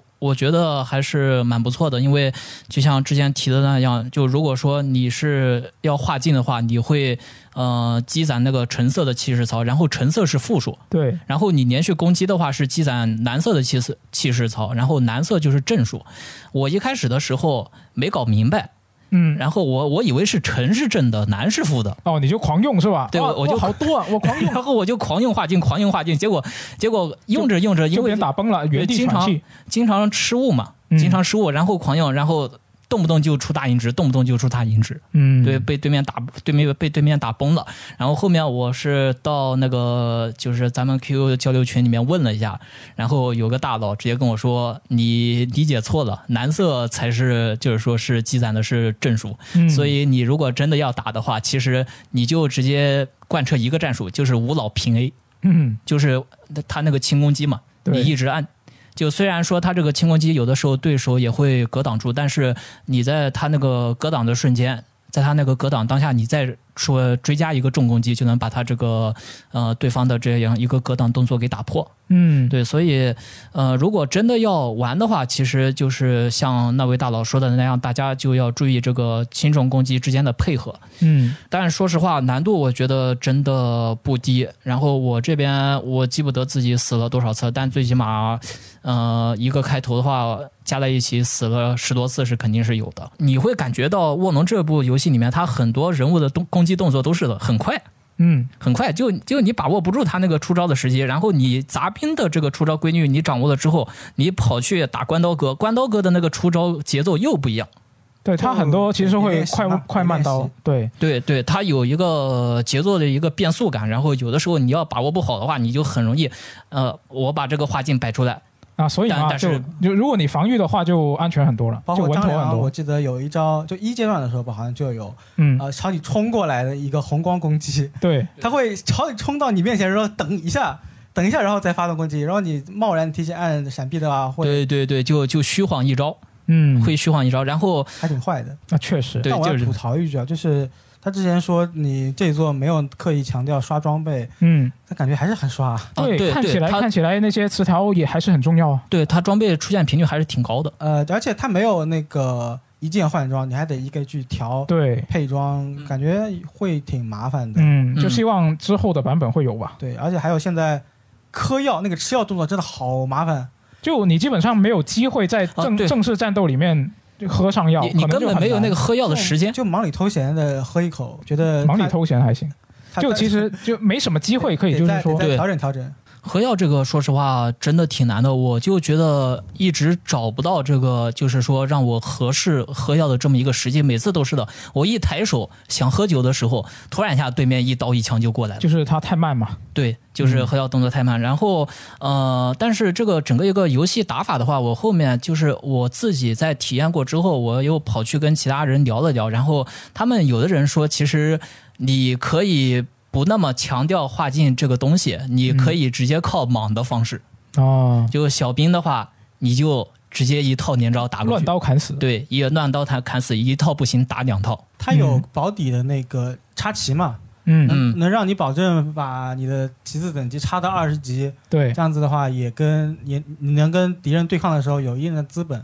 它它这个还挺好的其实其实挺挺就是。以前就如果它是一那种传统的等级制的话，你就可能你打不过，你得花时间去刷那个等级。嗯，那现在别刷，对，现在也可以，现但在是那可个以只上是就是一个另外的东西了，就是他把这个稍微有点把原来传统那种分开了的感觉。就进行了改良嘛。对，那这个试玩版我记得是到二十六号，嗯，就现在到等等大家听到我们这期电台的朋友，如果你还没玩的话，真的可以去试一下。嗯就在只要你有 PS 五或者是有这个呃啊呃 Xbox 呃 Series，、对，Xbox 你都可以去玩。呃，对，填完之后打通了之后，你可以填一个问卷，对，问卷里面如果你觉得太难了，你就告告诉他你这不做什么游戏啊，太难了，给我 调。啊，填一个非常简单是吧？他给你做难一点， 就就可以去试一下。那我聊一个我 TGS 期间我看的很开心的那个发布会吧，哦，是哪个？是世嘉的如龙工作室的发布会。哦，就是一开始的时候，他开发布会，我看那个阵势，台上几个人站着，然后台下排排人坐着，那种很正式的开大会的感觉。啊，是是是，当时我想，如龙工作室你能办出什么玩意儿来 啊？哦，我想的就是，那索尼发布会之前说了一个如龙维新，对那你撑死你再加一个之前公布过的如龙八，对。那那不就好了吗？你开这么大会干嘛呢？有搞得这么感觉好好哦正搞得式这么隆重嗯啊、结果是有点超出我预期吧。啊，啊就除了这两个首先是还有别的对，首先是如龙维新，我就有点有点惊喜，因为呃，我看到了如龙零的几位大佬登场，然后来给就作为新的脸模，在如龙维新集里面担任一些历史角色嘛。对啊、很久没看到他们了，甚是想念。呃，他们还是一帮黑， 看看起来就很黑帮的脸。呃对，他就故意穿成黑帮大佬的样子，不过我我也看到有些人觉得他们来串场有点有点违和吧，啊？为什么？因为当初如龙零选这三位角色，嗯就是因为他们很契合如龙零他们所扮演的角色的魅力，他们人物塑造，他们的脸就是给人这种感觉的，对吧？对对对，当两个东西强行你再安过来的时候，当然确实有一种全明星的感觉，但玩过老版的玩家可能会觉得有点接受不能。哦，是这样吗？嗯，包括她现在那个女主嗯阿龙他的原版的扮演者叫做是樱田奈奈美，之前我们也聊聊过这个演员，就是那个《春日百年抄》里面对对对，对女女主，是然后在《如龙维新集》里面他换了，哦，他也换了脸模，稍微有一点小可惜吧。但这这个其实我觉得也是一个没有办法的事情。就你那个以前合作的演员，他现在不一定愿意跟你合作嘛。就如果他现在我觉得我他说我这个授权不给你了，你不能在这个卖，那他只能换了，嗯，这也没有没有办法。就是有些可惜吧。嗯，我看到采访有有人问他为什么不重置《如龙剑参》，直接重置《如龙维新》呢？哦，他怎么说？啊、他当时说的是，我们在重置《如龙维新》之前，没人跟我们说去重置《如龙剑三》啊，很多人说你们重置《如龙维新》啊， 没人跟我们说重置《如龙剑三》，那我们就不重置《如龙剑三》了。哦，那那之后可以现然在有后人现说在了，现在维新公布了，哎，有人说重置《如龙剑三》了，对不起，我们当期排满了，二零二四年以后再说吧。嗯、可以啊，特可别以啊，做完一个再一个。嗯，现在档期确实很满，因为它还有个新作嘛，呃，《如龙七外传》，嗯呃，是同生一马的故事，讲述《如龙六》之后的发展。呃，其实有有人在吐槽，就是为什么它不叫《如龙六外传》？对吧？因为它的哦时，间线是《如龙六》之后的故事啊，对啊，整个的故事应该会更多的去牵涉到，就跟期待的关系更大一也些。会，有有关系吧，包括还有七跟八之间的串联，嗯对吧？他童生是如何从这样一个形象变成呃八代那个形象？啊，对，嗯，八代的形象确实有点儿， 呃，主要是那横北对主主要是他那个发型确从实美有点自己问接受题，采访说是因为剧情需要，嗯所以我也不确定是不是就是他最终就是这个这个形象了。呃，看到同生一马跟春日一番并肩站在一起，还是会非常非常惊讶吧。嗯，是嗯，毕竟因为之前那个是不是日本有一个格斗界的什么什么知名那个大佬，大佬，嗯他这边去探班如龙工作室嘛，嗯，当时传出来一些影像，春日一番其实变成了一个小辫子。在那个哦，片段里面，嗯他不再是经典的爆炸头了，而且，呃，期待他为什么是爆炸头，是因为他去理发店里面那个理那个托尼老师给他弄 错了。哦，我想的是，到了八代，他肯定现在是变回来了，变回来他想要的造型，对吧？嗯嗯嗯，对结果这次还是爆炸头的形象，啊、为为了为了迎合网友可以做这个肯德基跟麦当劳的梗，所以留着这个爆炸头。嗯为为为了 P 四 P 五梗是吧？嗯老实说，啊，就是对于童声出现在《如龙八》里面，我还是比较抵触的。啊，为什么？我感觉就是在消费老角色，哦哦，你觉得他已经这么多代了，不应该再把他拉出来了？对《如龙五》其实结局我觉得就已经很好了。六可能很多人觉得六还不错，嗯，但是嗯对我而言，六就是一个狗尾续貂的作品。哦，六六有一点践踏践踏我的感情你觉得好六吧就不该出 现？啊、对，反正我我很我很不喜欢六七，它出来好，你再强行它以一种客串的形式去登场一下，我还能接受。嗯，但是八很明显又要把它拉到了又要当主角了。对啊、呃尽管那个横山也接受了采访说，八代依旧是一个春日的故事，嗯呃，可能更主要的角色还是春日，但是我相信，呃，童声肯定也会有非常非常多的戏份。嗯，毕竟他都已经在封面上占了一个位置了，占了一半了。啊，对，还是稍微有点不满的吧。嗯，那就看《七怪传》怎么做嘛。对，嗯如果《七怪传》圆的好，尽管我觉得它不可能圆好了， 《七怪传》圆的好的话，那我那那信那我再信你一回。就给他一个足够令人信服的重重归江湖的动机，是吧？他给我的感受就有一点类似于《逆转裁判四》，哦，强行要哦让嗯、呃陈呃，木陈木堂，堂龙一回归，然后哦就搞得陈木堂在四代，包括后面这个形象有点割裂。嗯，嗯啊、明明老成了，然后又又年年轻回去了，哦，它不会构成一个对我而言的购买吸引力，反哦，而让我会对有作品比较担心。反而会有点反感。嗯，嗯至于呃八代为什么还是只练回合制，其实采访中说了，对，他想做一一群伙伴共同行动的。哦，所以他们就采用了一个最传统的指令回合这样子战斗系统，嗯。嗯，稍微有点牵强。老实说，但其实我觉得主要原因还是他们之前说的那个原因吧，就是做做一个产品差异嘛，就是你跟啊、审判审判系列做做一个区分，你这边是一个我主系列的，我就是固定是一个回合制 RPG，然后那边我就固定是一个啊、嗯动作游戏，嗯只要是外转它就动作。嗯，这么想也合所理以你看，你看那个呃《如龙七外传》，它不也是动作嘛？它官方也说了，嗯，那横山回答这个问题的时候，他有一句感觉好像很很有自己坚持的话，啊是他吗？怎么说的？我们一直在做的，既不是一款叫做《如龙》的动作游戏，也不是一款叫做《如龙》的角色扮演游戏，我们做的就是如龙。哦，好我酷，们我们自己能定义什么叫做如龙，牛逼，非啊常我非们常只是酷在。开发如龙的时候选择了跟 DQ 相同的系统而已。嗯，如果你们说我想动作系统，如你们说我想角色扮演，这个东西我们是不考虑的，我们只是在做我们心目中的如龙。好酷啊，嗯，可以，但我 我觉得这话说出来有点有点很容易招喷。呃不至于吧？我觉得这这次还有一个值得注意的事情，就是如龙维新集换了引擎，哦，呃，它用了虚幻引擎，但是如龙八跟如龙七外传都是龙引擎。嗯嗯给的解释应该就是如龙维新集有很多白天的场景，嗯，但是龙引擎是专注于做做夜晚的夜晚城市的。哦，嗯这样子的话，就得需要一个虚幻引擎，它在自然光方面，在白天场景方面能表现得更好。嗯然后说龙引擎，其实这么多年确实，如果到二零二四年的话，相当于服役了八年，做了也有六七款游戏了。对该换了，要不然你就升个级，要不然你就换。呃，对，因为龙引擎刚出来的时候，你上期电台不也吐槽嘛，就是、啊呃，怎么好像用虚幻引擎做出了原来极引擎的效果啊、啊，那那不是我说的，那是九十九说的，好像是吗是。对对对，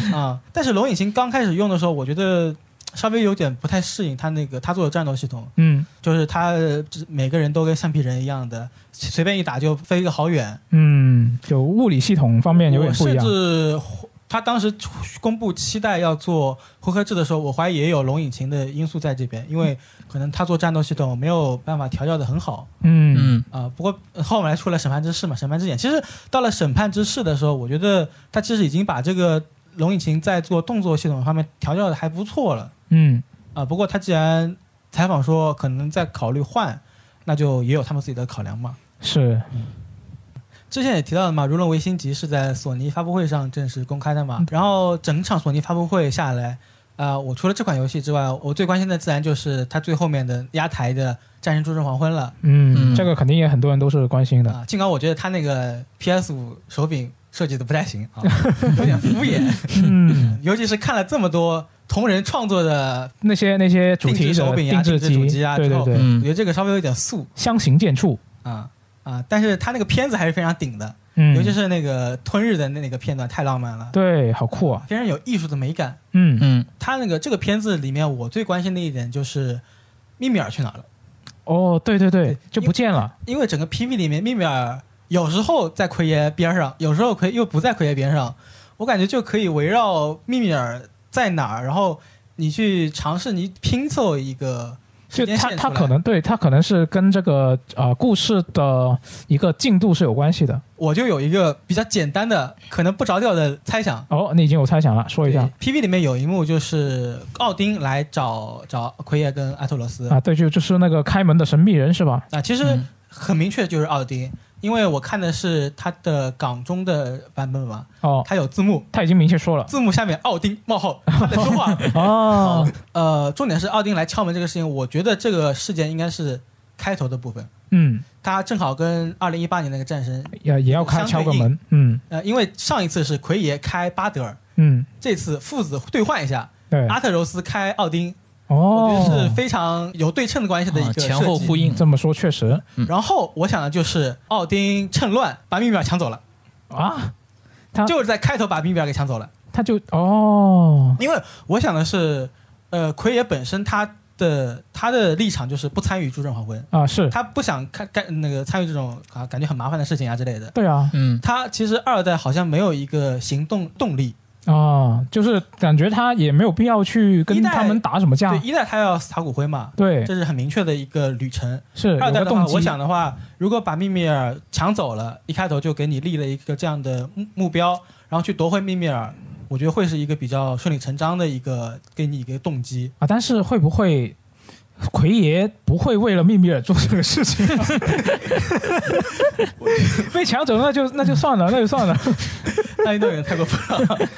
不知道那如果如果是对奎爷重要的，可能应该是 boy 啊，是吧？ 那、呃，但是对奥丁来说，密米尔更重要，对吧？啊，那确实，那确实因为因为他需要密米尔那个头脑中的智慧。啊，然后他之前 PV 里面不是非常非常嗯、呃震撼的一幕，就是奥丁跟索尔打架吗？嗯，对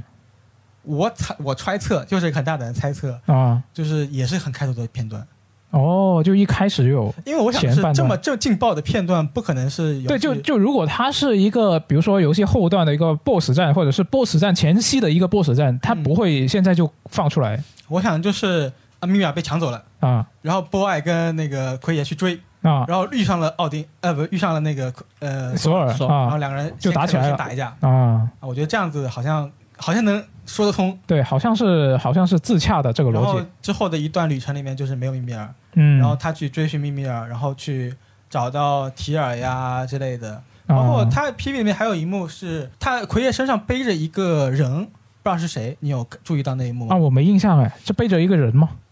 对，背着一个性别不明的角色，然后往前狂奔，然后往前狂奔的时候，突然两个大树被藤蔓给拉了下来，阻挡住了他们的去路。哦，我有印象了，我嗯你这么一说，也你这么一说，我那哦有个印象藤了。蔓很明显是哦我雷亚我拉下来的，我对吧当时以为那个他背着的人就是就是真战神，就是 boy 看起来不像，不而是且我当时其实第一反应是是安安格尔伯达，哦，但是后来发现也不像，那嗯，那还能是谁？那可能就是一个新人的角色。哦，新角，色根据当时的那个环境，嗯，因为当时呃奎爷往前冲的时候，突然头上窜过来一个暗精灵，我感觉是奎爷背的是弗雷。啊，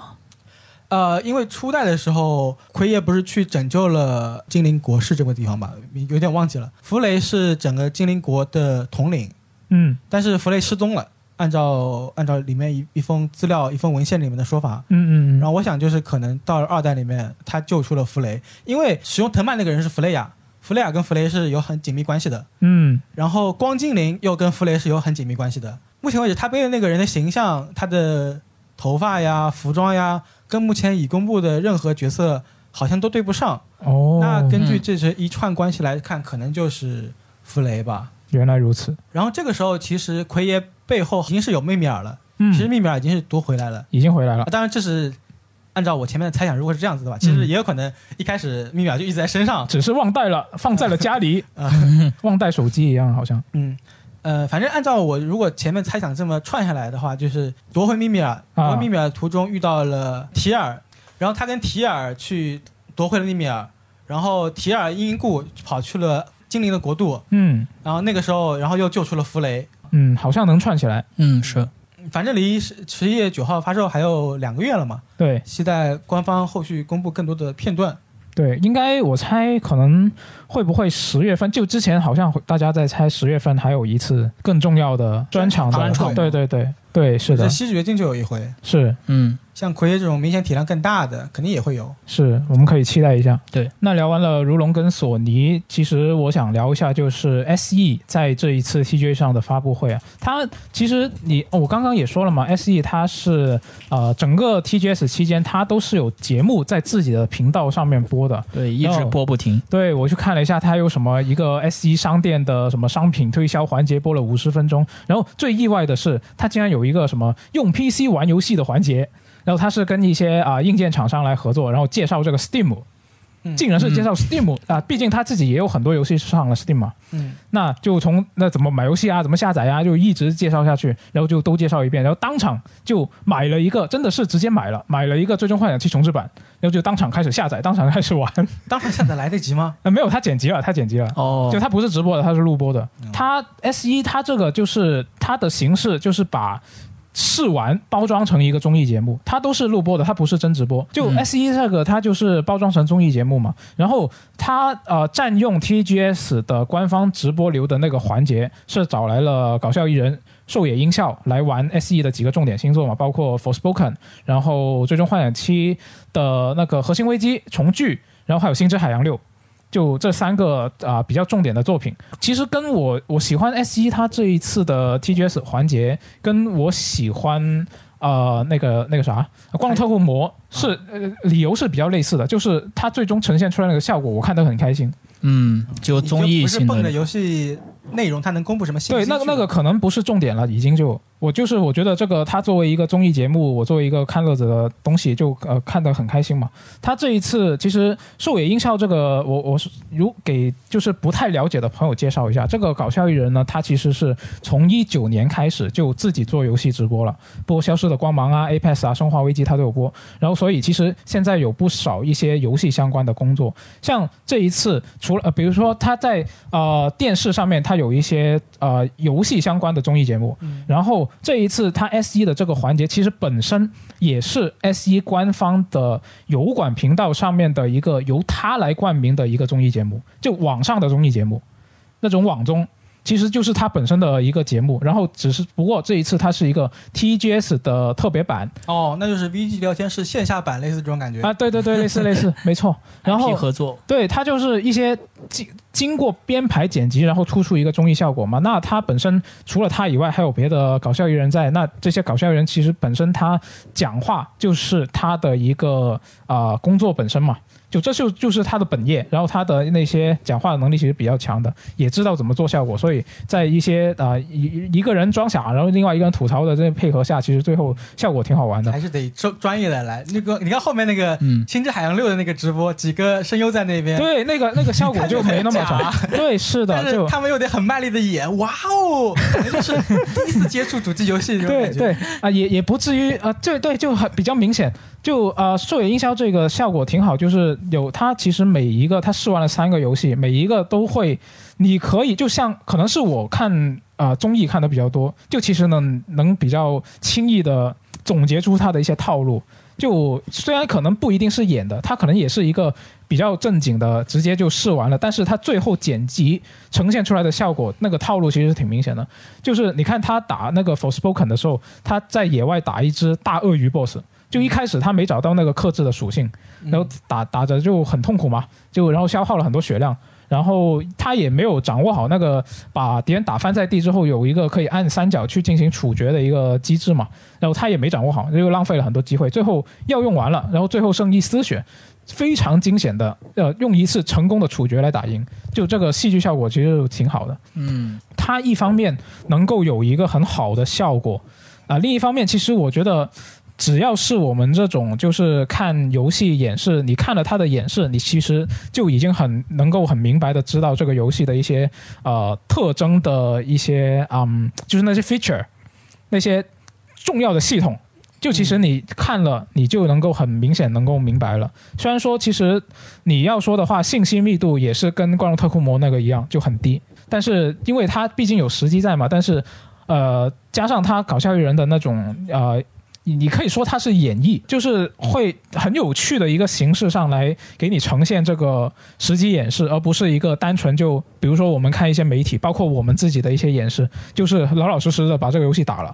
就相对于这种的话，我觉得可能对于一些呃更大众的玩家来说，这种形式是更好接受的。就看人嘛。可对能我对就对倾向于是我们会更可能会有些人会更倾向于啊、呃你的有效信息密度更大一点，直接把重要的告诉我。你像你像那个日常一直这么搞这种发布会，肯定是有受众的嘛，对对大对家喜，欢对这么对看嘛。是，其实就是一些，比如说那些不是呃特别经常关注游戏资讯的玩家，那这种形式其实是能够了解这个游戏之余啊、也是能够获得欢乐嘛。嗯，就变得更加的亲切了。对，那那刚刚你提到那个《星之海洋》的另外一个，也是 S 一的另外一个时间段的一个环节，就是请了声优过来，过来还有制作人过来演示嘛，就那一个效果就相对差一点，但是也我觉得也还好。就他们在很认真 的玩，对对对，是的。然后那个制作人就一边在旁边教他，啊，你这么玩，你按住那个键，然后呢，你在这个状态下你松开，你就可以飞了。 然后就，然后他们就一个很很夸张的一个状态去，哦，好厉害啊，就类似这种嘛。就呃，我觉得比比兽野印象那个稍微差一点，但是也还好。就他至少他这个演示其实非常清晰的展示了《星之海洋六》的那个呃叫做先锋突击，叫就就简称叫 VA 的那个系统。要就就飞过去的那个动作，你按住，然后它就会浮起来，然后你有它有一个瞄准框，你瞄准了之后，你再松非开常，对，它就会进行一个突进，嗯但是它不是嗯无限飞，它是有一段的对，它有一个能量槽的，就是你这个，我看他的这次演示，虽然我刚刚说他效果一般般了，但是至少他毕竟真的是一个演示，那我就很明显能看出来，他这一做的战斗的重点其实就是你要利用他这个先锋突击，然后他有一个叫做盲点系统的东西，就是你用这个先锋突击锁定敌人一个部位，然后突进过去的途中，你往旁边闪避。如果你这个操作成功了，那敌人就会进入一个叫做盲点状态的一个状态。嗯他就会头上出现一个问号感叹号，然后这个状态下你过去打他的话，就会他就那个伤害会有加成，哦，嗯所以这一这一座很明显。它的一个重点就是你要就是利用好它这个 VA 就是先锋突击的这个能量，以及它那有放技能要用到 AP，嗯就是你怎么样去做出一些能够回复 AP 的操作。它官方我看它介绍是说，你得做出一些有有利的一些操作，就比如说刚刚那个盲点系统，你让敌人进入盲点状态，可能就会回复这个 AP。就是你要控制这两个东西的一个资源，然后去攻击怪物的弱点。这个，那个演示最后面是打一个大蛤蟆嘛，嗯对吧？对对对，这个声优嘛，就操作那个那那个女性角色，忘记叫什么名字。那个公主，对，七进七出赵 子龙，就飞进去冲出来，飞进去冲出来。对对对，就一直在用那个盲点系统嘛嗯。就我我是在想啊，其实我当时看到这个的时候，我在想，难道到时候玩的时候，我操作我得重复的拉开距离吗？就是拉开距离，突进打一波，然后又拉开，感觉就是最终它演示出来的效果也确实是没有狩野音效那个好。毕竟狩野音效他是一个经常玩游戏的人，嗯，玩家那与非玩家之对，间的，反正就说回《星之海人乐》这款游戏嘛，对，这给我的感受就是这个游戏它主打就是一种很自由的探索感，是，嗯，你上天入地哪哪都行，对。感觉会有一些很邪道的探索方式。但当时那个开发者在介绍的时候，就一开始嘛，这个声优说啊，这个是不是开放世界啊？然后他那个那个开发者他就说，呃，我们这个不是开放世界，但是呢，我们还是会有一些比较大的场景，会提供一些比较开放的一些探索。我觉得不会比开放世界的游戏性要差，就是类似说的这些话。嗯然后也提到说什么，说我们啊、这一座是可以无缝进入战斗的，在野外。那啊、这个让能够让这个游戏角色能够无缝进入战斗，这个也花了我们不少的心思。那我听他说这些话，就感觉他这个开发团队的技术力好像不太行。然后每次开发组说这些话的时候，然后声优传来 “score”，、啊，对对对啊对对对对，对啊，就就有有点有点神秘，有点神秘。但反正《星之海洋六》这一款作品，我觉得现在看下来，它的战斗系统我会比较有兴趣去尝试。呃，然后这次 S E 发布会嘛，我自己其实最关注的还是之前提到的《八方女人二》。嗯，嗯，他这一次在那个任天堂直面会之外嘛，就是又公布了一个一小时的直播节目，然后当中又透了透露了二十分钟的这个实机演示内容。就是整体上来看的话，其实《八方女人二》它的整个一个，无无论是美术风格也好，还是它这个游戏的呃整体的一个特征也好，感觉和一代其实是有不少共同之处的。嗯哦，呃，画面还是 HDR D。对，然后就是说这个场景方面的话，其实我觉得二代的这些场景实际上做的呃，可能更加就我自个人感觉啊，就更加的呃气势恢宏一些。哦，对然后另外呢，就是变化比较大的一个东西，其实就是战斗。嗯，战斗除了一代里面的那些那个 BP，还有他们自己个人的一些特殊能力系统之外，就这次还是特地加入了一个叫底力的东西就，潜力。对、嗯对，其实就是潜力，是说什么按外键解锁嘛，然后呃解锁之后的也会也会就是说迸发出各种各样的能力。我主要是我自己看的时候，我还是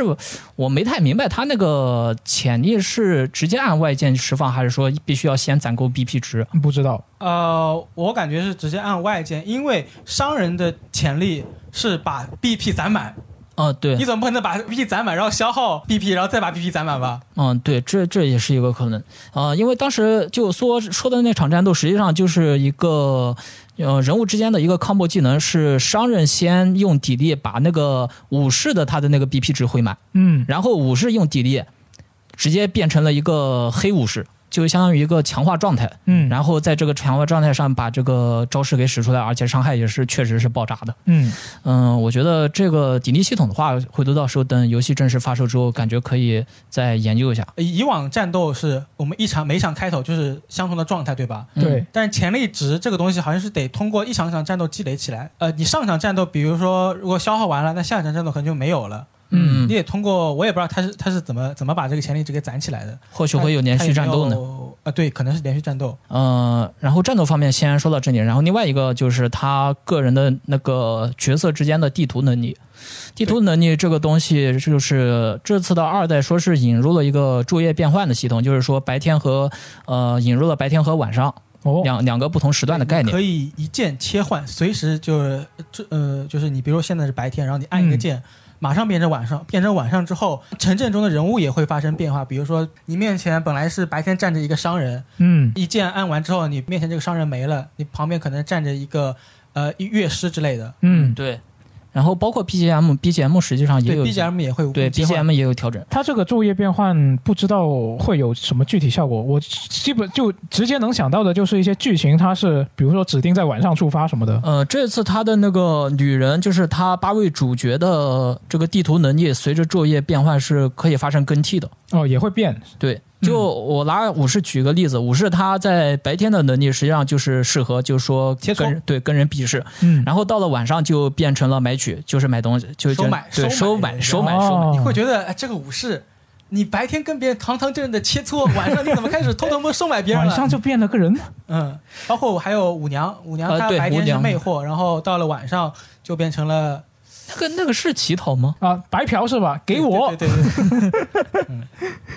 对，其实这个呃，就不单单说这样，就包括舞女她本身的那个诱惑能力嘛，诱惑能力除了地图上面可以诱惑 NPC 之外，在战斗里面也是的，就是呃有一个小细节啊，就是说她那个舞女在呃召唤她那个诱惑来的 NPC 之后，嗯，她是自己不是会起舞的嘛，她自己会跳舞，然后她跳舞的同时，那个 NPC 会有一个会自己拿笛子做一个音乐的伴奏。哦，那不会音乐还不能被他魅魅惑了，就你不不不不会个笛子，就是没有舞没有女条件她先魅惑了一个乐师，对哦、然后她乐师好像能给舞女的技能附加额外效果，哦，就是这个对得看魅惑那个人的本身他的一个技能就是比吧可？能如就说是舞女跳了一个狮子之舞，她的效果是给加工两回合，啊嗯，然后这个乐师的额外效果是再加工两回合，你就直接四回合。哦，嗯，对，就相当那于那他招其募实的其实感觉跟前作的效果也差不多吧？前作感觉好像就是前作其实能招的就只有舞女跟那个那个那个因为前作也是你你招过来的那跟些，跟神官吧，还是那个、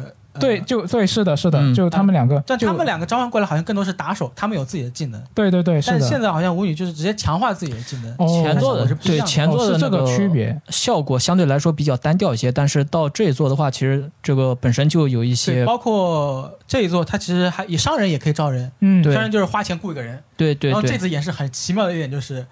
他商人再雇了一个商人，那个商人的能力是讨价还价，然后他们去买东西，然后他跟那个商人一起讨价还价，变成了一个相当于是临时带在了队伍里，嗯，嗯，然后可能四个人招能招四个人，能能力套用了，属于是套娃是吧？对。呃，然后除此之外，就是这一次的那个整个画面的一个呃运镜表现力，嗯，就是比方说，在那个武士释放技能的时候，他的镜头会发生横转。我觉得这个方式虽然说，呃，不是什么实质性的变化，但是我觉得这个方式本身而言，对于提升游戏整体的表现力是非常有帮助的。对，看起来就酷了很多啊。对，更加有魄力了。嗯嗯、就整个这一场二十分钟的直播下来，至少我个人是相当满意的。虽然说我当时我把那个直播录像的那个新闻发出去之后，有人就是有朋友就在探讨说，这个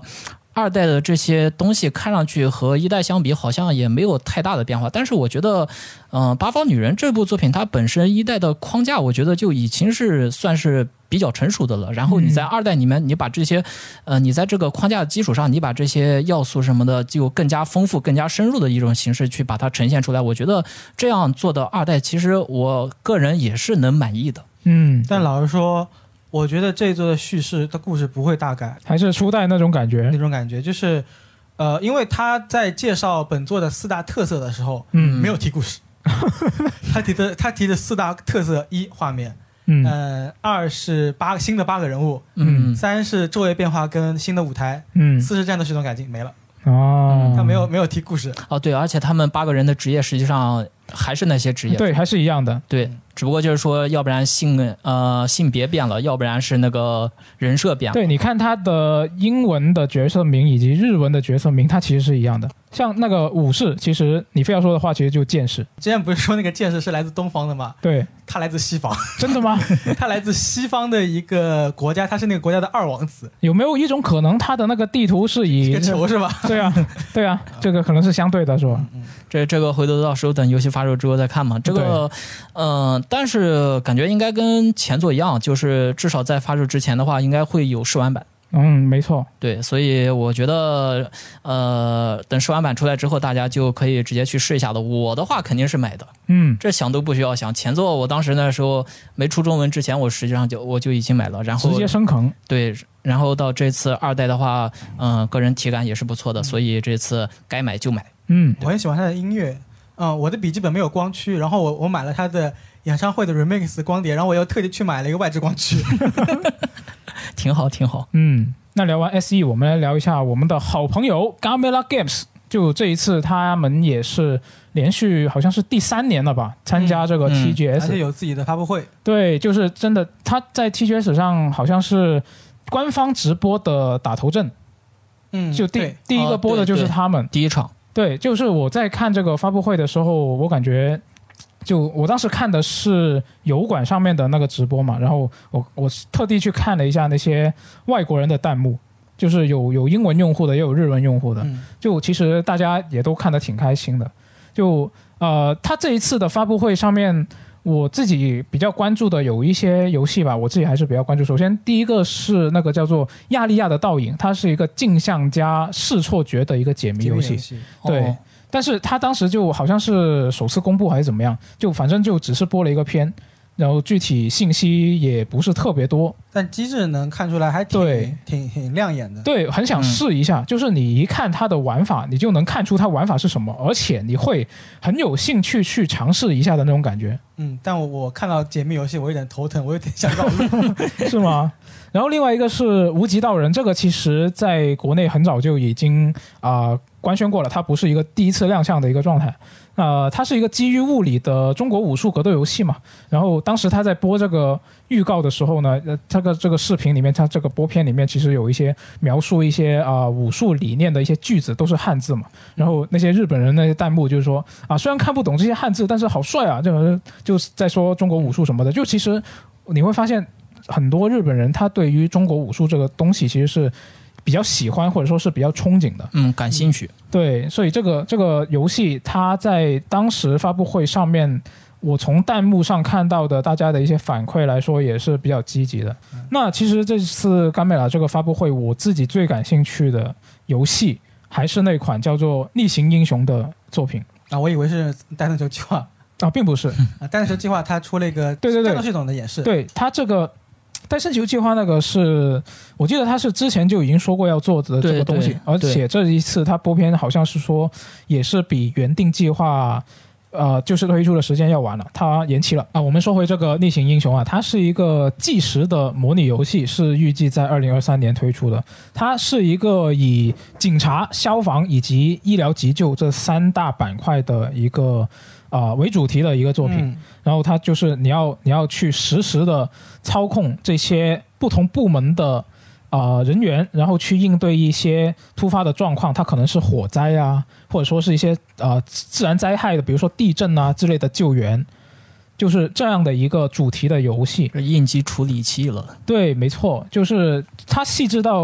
呃，比如说你人员配置要怎么配置，在现场的哪里部署什么设备，这些东西你都要自己去安排。看到有有一种玩 RTS 的感觉。对，是有这么一种感觉。就是我看了一下它官网的一个介绍啊，它明确说了这是一个关卡制的一个游戏。然后它提到一个信息很让我在意，就是说他说游戏里面的关卡是会有不同国家地区的关卡，就是每一关它都会。有完整的交通系统，然后包括比如说你这个国家你是左行的，那个国家它是右行的，交通不一样。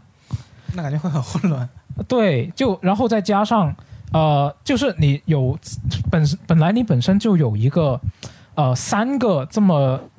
板块，三个板块嘛，警察，然后消防，然后医疗急救，本身你本来这三个东西就已经是一个完全不同的东西，然后你要做到一个游戏里面去，然后你还要兼顾不同国家地区的关卡，那你是不是要针对不同国家的这些部门的一些特征，你会有一些不同的东西？嗯，是吧？嗯你中国的消防跟美国的消防跟日本的消防，它可能会不一样吧？那你是不是也要做进去？而且它官方还提到说，就是这一次发布会里面提到说，游戏里面会有更多的事件类型啊，什么生化灾害啊、凶案调查啊、失踪人口搜索啊、VIP 护送，它甚至连什么交通临检都有。我就想你，你这么多东西，你会不会太杂了？我会比较担心说，你三大部门，然后你不同国家，然后你又又有不同这么多类型的事件，你会不会没有办法细化了？就是你可能嗯我毕觉竟得有一些工期上的限制，以及说呃你专业兼修这个成本，其实你要做到这么杂、这么广的一个面的话，它的成本也会很高。就是我会比较担心了，这个因为我自己觉得说这种类型的游戏，它也不是什么，你你可以说它不是什么独创的玩法，因为其实。比如说我自己比较，因为也有很多玩家玩过的，就是那个破门而入，你要控制的就是特警队嘛，然后去比如说一些人质的挟持事件啊，你要怎么样从什么角度用什么设备去攻攻进这个地方，然后去解救人质，在不伤害人质的情况下把歹徒逮捕或者是击毙这样的一些玩法。嗯那这种游戏其实我觉得它的主要魅力其实是在于它专业面的一些极致的细化。那嗯这个其实他这个呃逆行英雄，他在播片里面也有强调，就开发者在强调说，我们是啊去跟这个专业人士去兼修一些，包括细致到比如说你这个呃医疗的人他是怎么去搬运这个伤者，这种就是类似这种动作要怎么才是规范的。我看他官方的就是在强调说，我们在专业性上面也是会比较讲究，包括我这个消防车它上面外观是怎么样的，里面该有什么东西，就它很讲究这些东西。那所以我就是会担心刚刚我说的这一点，你这么广的一个面，好像什么都要做。呃还包括不同国家、地区的这种不同的东西，那我会担心它，嗯，能不能做出来，或者说是能不能做好，我会比较担心这个。嗯那当时他那个片子里面是有一个开发者，他穿了一件日本警视厅的一个外套， 然后就有日本观众说，就就觉得很亲切，他啊他是日本人吗？什么什么，然后又或是或者提到说这个啊、这个制作人在中国开发者日语说的挺好啊，就就感觉这个片子其实是能够俘获一定的外国人的一个喜喜爱吧。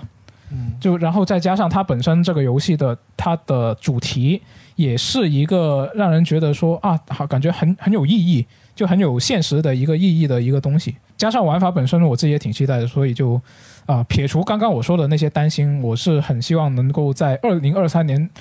准时玩得到它的这个游戏。嗯嗯嗯， ，Gamer 发布会其实我有一个比较期待的作品是什么？是那个《火山的女儿》，哦，其实它是一个养女儿游戏、养成游戏，美少女梦工厂。呃，可有有有点类似那种感觉。嗯本身我比是比较喜欢养成游戏的，然后哦再加上它整体的画风很可爱。嗯其实之前我们试玩过它的一个试玩版，当时戛然而止，但是能体展现出一些养成的艰辛。就是你之前玩过了，但是当时是比较短的一个试玩是吗？对，然后呃，反正那个给我留下很深刻的印象嘛。这次它其实也没有出正式版，它也说的是一个新的试玩版会在十月份发售啊、哦，呃反正到时候就去试一下。是嗯，还有一个 Gamera 的游戏是叫做《喵之旅人》。哦它其实是 B 站的一个游戏创作大赛的一个金奖获得者，哦，呃，当时的完成度已经非常非常高了，嗯，完全可以直接拿出来卖了。这么，厉害吗？整体的画风非常清新可爱，因为是主角是猫嘛，它是一个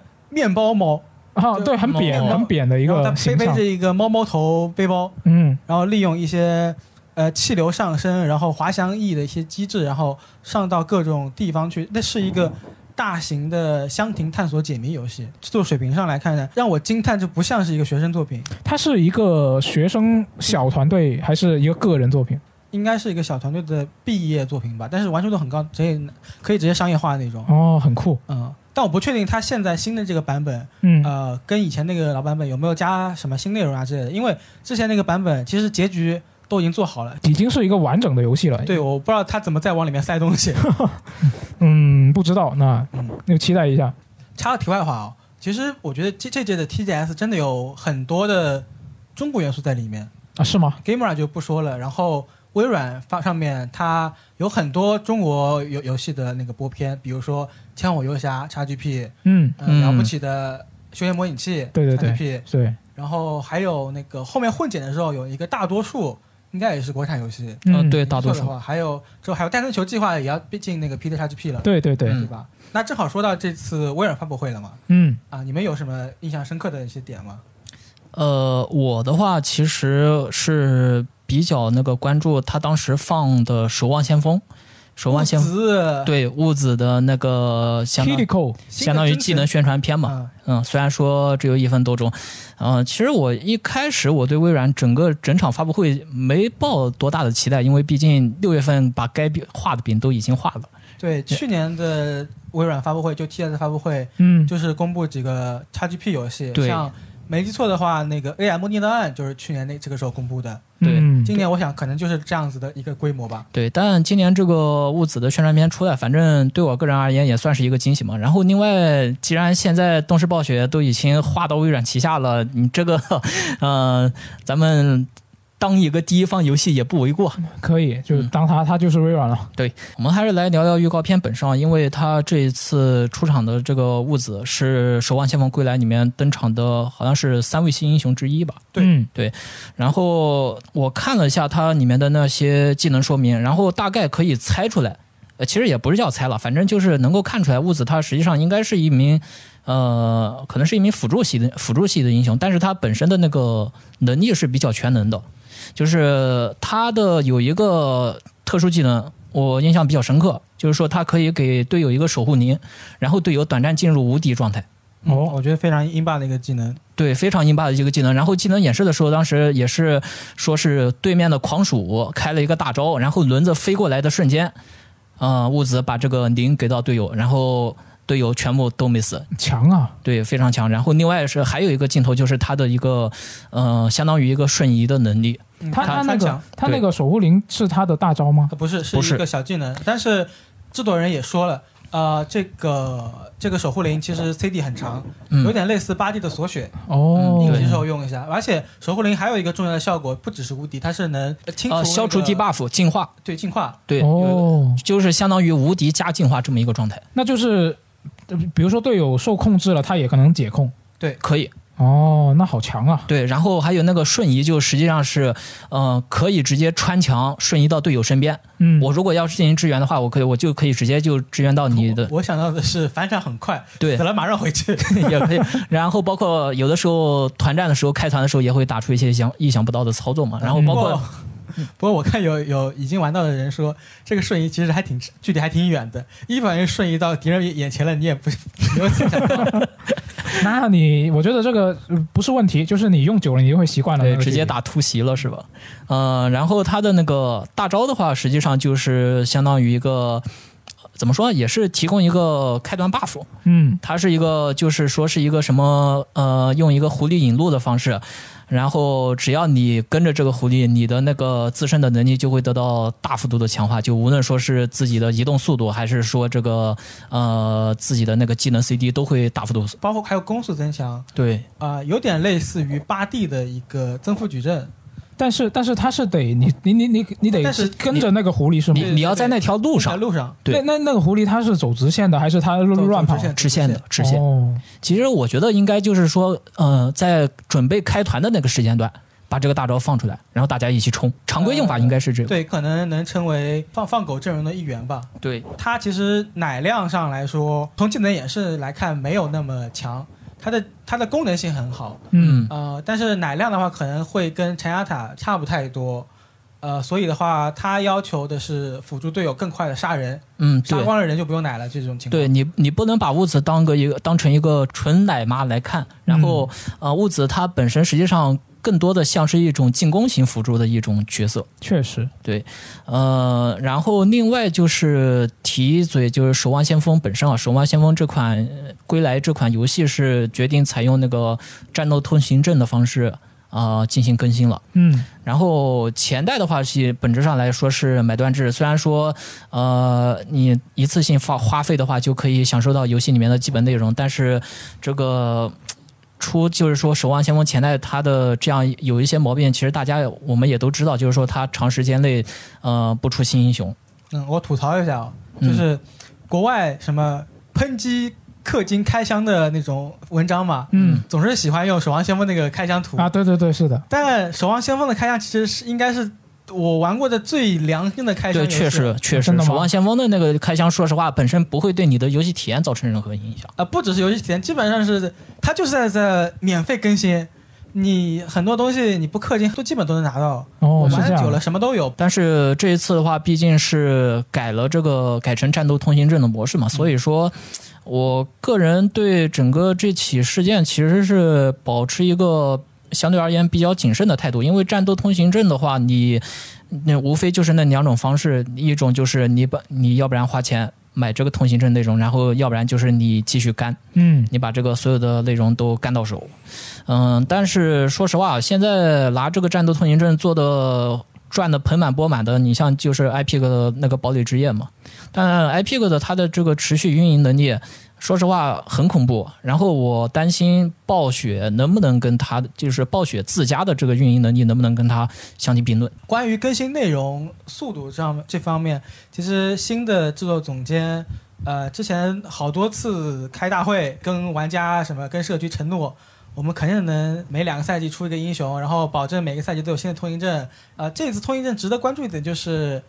玩家是可以通过干的形式能获得新英雄的。嗯嗯你如果是付费通行证的话，那就是立刻获得新英雄。嗯，对，呃，干通行证的话，就得免费通行证升到五十五级才能解锁那个物资。嗯当然，物资的话，因为物资是《守望先锋》归来的首发的三个英雄之一嘛，嗯所以它会面向所有《守望先锋》老玩家。就是如果你是新入坑《守望先锋二》的玩家，那就可能物资的话，你得第一赛季还得干一干。嗯呃，目前为止我们也不知道它干度到底如何嘛，就是你多久能完成一个呃周任务，对，还不知道，多久是能升到五十五级。是，但其实我个人最希望的还是说这个暴雪能够兑现自己的承诺嘛，就是呃，既然说这个运营模式已经变换了，那大最起码就是说定期推出新英雄，这个相对而言比较重要的事情是一定要顾好的。嗯，我对暴雪的更新速度，啊，他承诺的更新速度，我现在很有信心。我也不知道我这股信心从哪来的，可能是可能是我之前失望太久了， 他现在突然画了好多好多大饼，所嗯，以希望他能后续更新嘛。包括 FJ 很关心的 PVE 嘛，对，二零二三年会上线，嗯，应该也我想是不会延期了，他都承诺过这么多次了。那再延期就没有借口了，因为之前宣发的卖点就是 PVE 嘛，嗯你现在首发出来的时候没有 PVE，已经让不少玩家感到有些不满了。是，现在二零二三年给你一个死缓期嗯啊、现在等到二零二三年出来再看嘛。是，嗯，毕竟从二零一六年玩过来的玩家，说实话，你对这个游戏没有感情，那那也不对。但是，就无论如何，真的希望《守望先锋》这款游戏能够好好的活下去。我现在唯一担心的一点就是，呃，我很支持通行证这个决策，嗯，我也已经首发幺九八购入了那个监测者都是礼包， 哇哦，但是我怕它转为免费运营之后的一个问题就是开挂，导致《守望先锋》天梯环境恶劣的原因之一，现在就是开挂。，对一个很大部分原因就是开挂泛滥。嗯是任重道远。然后呃把《守望先锋》给算上，我感觉我下半年到明年年初，整个的游戏档期已经排得非常满了。我这次 TGS 的感受就是，呃，既累，因为要发很多发布会，然后又很惊喜。很充实哦，对很久是没有这么那开心的看发布会了，尤其是对，呃，对任天堂跟索尼那两天，我当时请了年假，啊、辛苦你们 了。我在家里很开心的看他们，可恶，包括还有很多我们前面没有提到过的游戏，就比如说《万代南梦宫》，它有一个专门《海贼王时光旅师》的发布会对，啊，没错，专长，我特别期待这游戏。真的吗？呃，感感可能很多人对那个啊，一听到《海贼王》漫改游戏啊，不行不行不行，直接摇头。毕竟这个公司曾经参与过 DQ 十一的开发，而且我又很喜欢 DQ 十一，嗯我又很喜欢《海贼王》，这两个加起来，我就对《海贼王：时光旅行》这款游戏有一些期待。嗯我看很多人其实是比较介意它不做成一个动作冒险，而是一个回合制的东西。嗯，那可能也是因为我比较吃回合制这一套嘛，而且，呃，回合呃动作制的《海贼王》之前已经有，什确么实无双呀，什么动作冒险都有了。是，对，呃，回合制还比较新鲜。换个口味也不错。呃，这次还不是还有个宣传片嘛？到来到了一个神秘的岛，然后有一个姑娘把他们的力量给夺走了。好方便了这个设定。她可能她之前遇到过一些很坏的孩子，然后有一些心理创伤，嗯，然后看到路飞他们直接把他们力量给夺走了。然然后后后来呃，可能跟他们关系熟了之后，也不知道也不把力量还给他们，让你们自己去找回来。 呃，那新的预告片有一个镜头让我很在意，就在预告片的最后面，嗯，他有一句话就是：“你想夺回自己的力量，你得去自己的回忆里面找。”有一个镜头就是转到了阿拉巴斯坦王国，哦，然后有那个微微出登场了。嗯他可能依旧会把《海贼王》以往的故事，呃，以回忆的形式串讲一下。哦，会涉及一些本片的重要剧情。对，可能会截取几个跟人物相关的那个重要剧情点，然后摘出来放在游戏里面。可能不完全是一个原创性质的一个《山贼王》游戏，你在、嗯在这个小岛上冒险，可能还会有一些很情怀的东西，这个很很吸引我。哦，那这次 TGS 的内容我们基本上就聊得差不多了。我觉得就我自己看不同的厂商的那些发布会，真的是很明显的风格会不一样嘛。就我开头其实也说过，就有一些厂商像御三家啊以及卡普空那个综合发布会，它就是一个直接播片的一个形式嘛。然后像万代蓝梦宫以及光荣特库摩 SE E 这种，就是啊、通过闲聊然后加试玩的这种形式，就我本来想的是，这个分别会不会是因为他们要准备要展示的游戏多少的问题？然后我看到 S E 一它其实也有很多游戏，但是还是选择了这种这种形式，所以我就觉得可能不是这个游戏数量的问题，而是他厂商就喜喜欢这种风格的一个宣发，或者是他觉得在日本市场在这个环境下，这种才是一个合适的一个方式我吧？觉得也有游戏多的因素吧，那肯游定戏也有多关系我。才能拆成好几场发布会来发。对，游戏多啊 对才能没一错直播而且下就是去。相当于像你像《八方旅人》一个游戏就占了一个多小时，对，就是是的像那个呃《女神乐园》跟《Have Stella》这两款游戏、嗯凑在一起也凑出了一个小发布发布会。对对，嗯所以所以 S 一才能在这个全程一直播一直播。嗯，嗯，我的话，其实这一次 TGS 真的给我的感受嘛，既忙碌又快乐。嗯，然后忙碌的是每天都要加班而疯写狂新闻发，新对，闻疯狂发新闻。但是快乐的是，毕竟每天都会有各种各样的新作出现嘛，然后嗯各种各样的惊喜呈现给大家。对，我有其很多对，想其实玩我的游自戏。己写一些游戏新闻的时候，我也会就我自己也是非常高兴的嘛，写出、嗯写出来的文字就是带给大家，能够分享给大家，我也会感到非常的开心。是，嗯。那这一次 TGS，我觉得应该大家也有很多想说的东西，就关于这一次的 TGS。那大家其实可以就在我们这期节目发出去之后，嗯，在评论区告诉我们也可以。那另外，其实还有一个机会，就是对，我们是计划在九月二十五号，就是接下来的这个周日，嗯是举办一场新的线下活动，然后主题呢其实也是聊这个 TGS，就范围我感觉也不用哭的那么死，就是只要是 TGS 前后，就包括 TGS 前夕的这些呃索尼啊、任天堂啊发布会预算，吧呃，育碧好像有点远，但是你非要说的话，我觉得我们也不抗拒啊。就是 TGS TGS 前后的这些亮相的作品，就也不仅仅是呃新公布的，它可以是以前就公布过，然后这次也有新消息的，甚至包括说啊一些老游戏这一次宣布要进 XGP 的，这些也可以，只要是这一次 TGS 前后有亮相的作品，然后又是你自己比较期待的，就可以来这一次线下活动跟我们分享一下你自己对这些作品的一些看法。是的。其实你像这次九月份，它发布新动向的游戏有很多很多。对整个这一期这一场 TGS 下来的话，呃，首次公开新作也好，加入 XGP 的也好，或者说甚至于就是呃，你像它那些推出试玩版的《卧龙》那嗯那些游戏都考，就是大家可以聊的作品，说实话是非常多的。是啊然选后择很多。对，然后我们自己商量了一下，感觉这么多作品，好像光我们自己几个人聊，好像也聊得不太够，不如对啊让对,、不如让大家一起过来聊。对啊，就是独乐乐不有如一些众乐乐。有一些游戏类型，其实我们不擅长，我们就不好说什么。嗯就其实比如说啊、呃那个卡普空的街霸六，我看到它的那个环球游历的那个模式，我自己也是比较感兴趣的。嗯，就但是不是很懂嘛，不敢乱不敢乱说啊。就如果有比较懂的朋友，也可以线下来分享一下，就是大家对这个东西的看法。嗯，对。然后我这里就是在说明一下，就是这一次的线下活动，呃，是目前暂定是九月二十五号周日举办，然后是的地点的话还是在这个呃上海市漕宝路三二九九弄七宝宝龙城十二号，也就是呃之前参加过活动的朋友都知道的我那们也个。会对在 Games Live 节目那的边简介里面标注出来。对，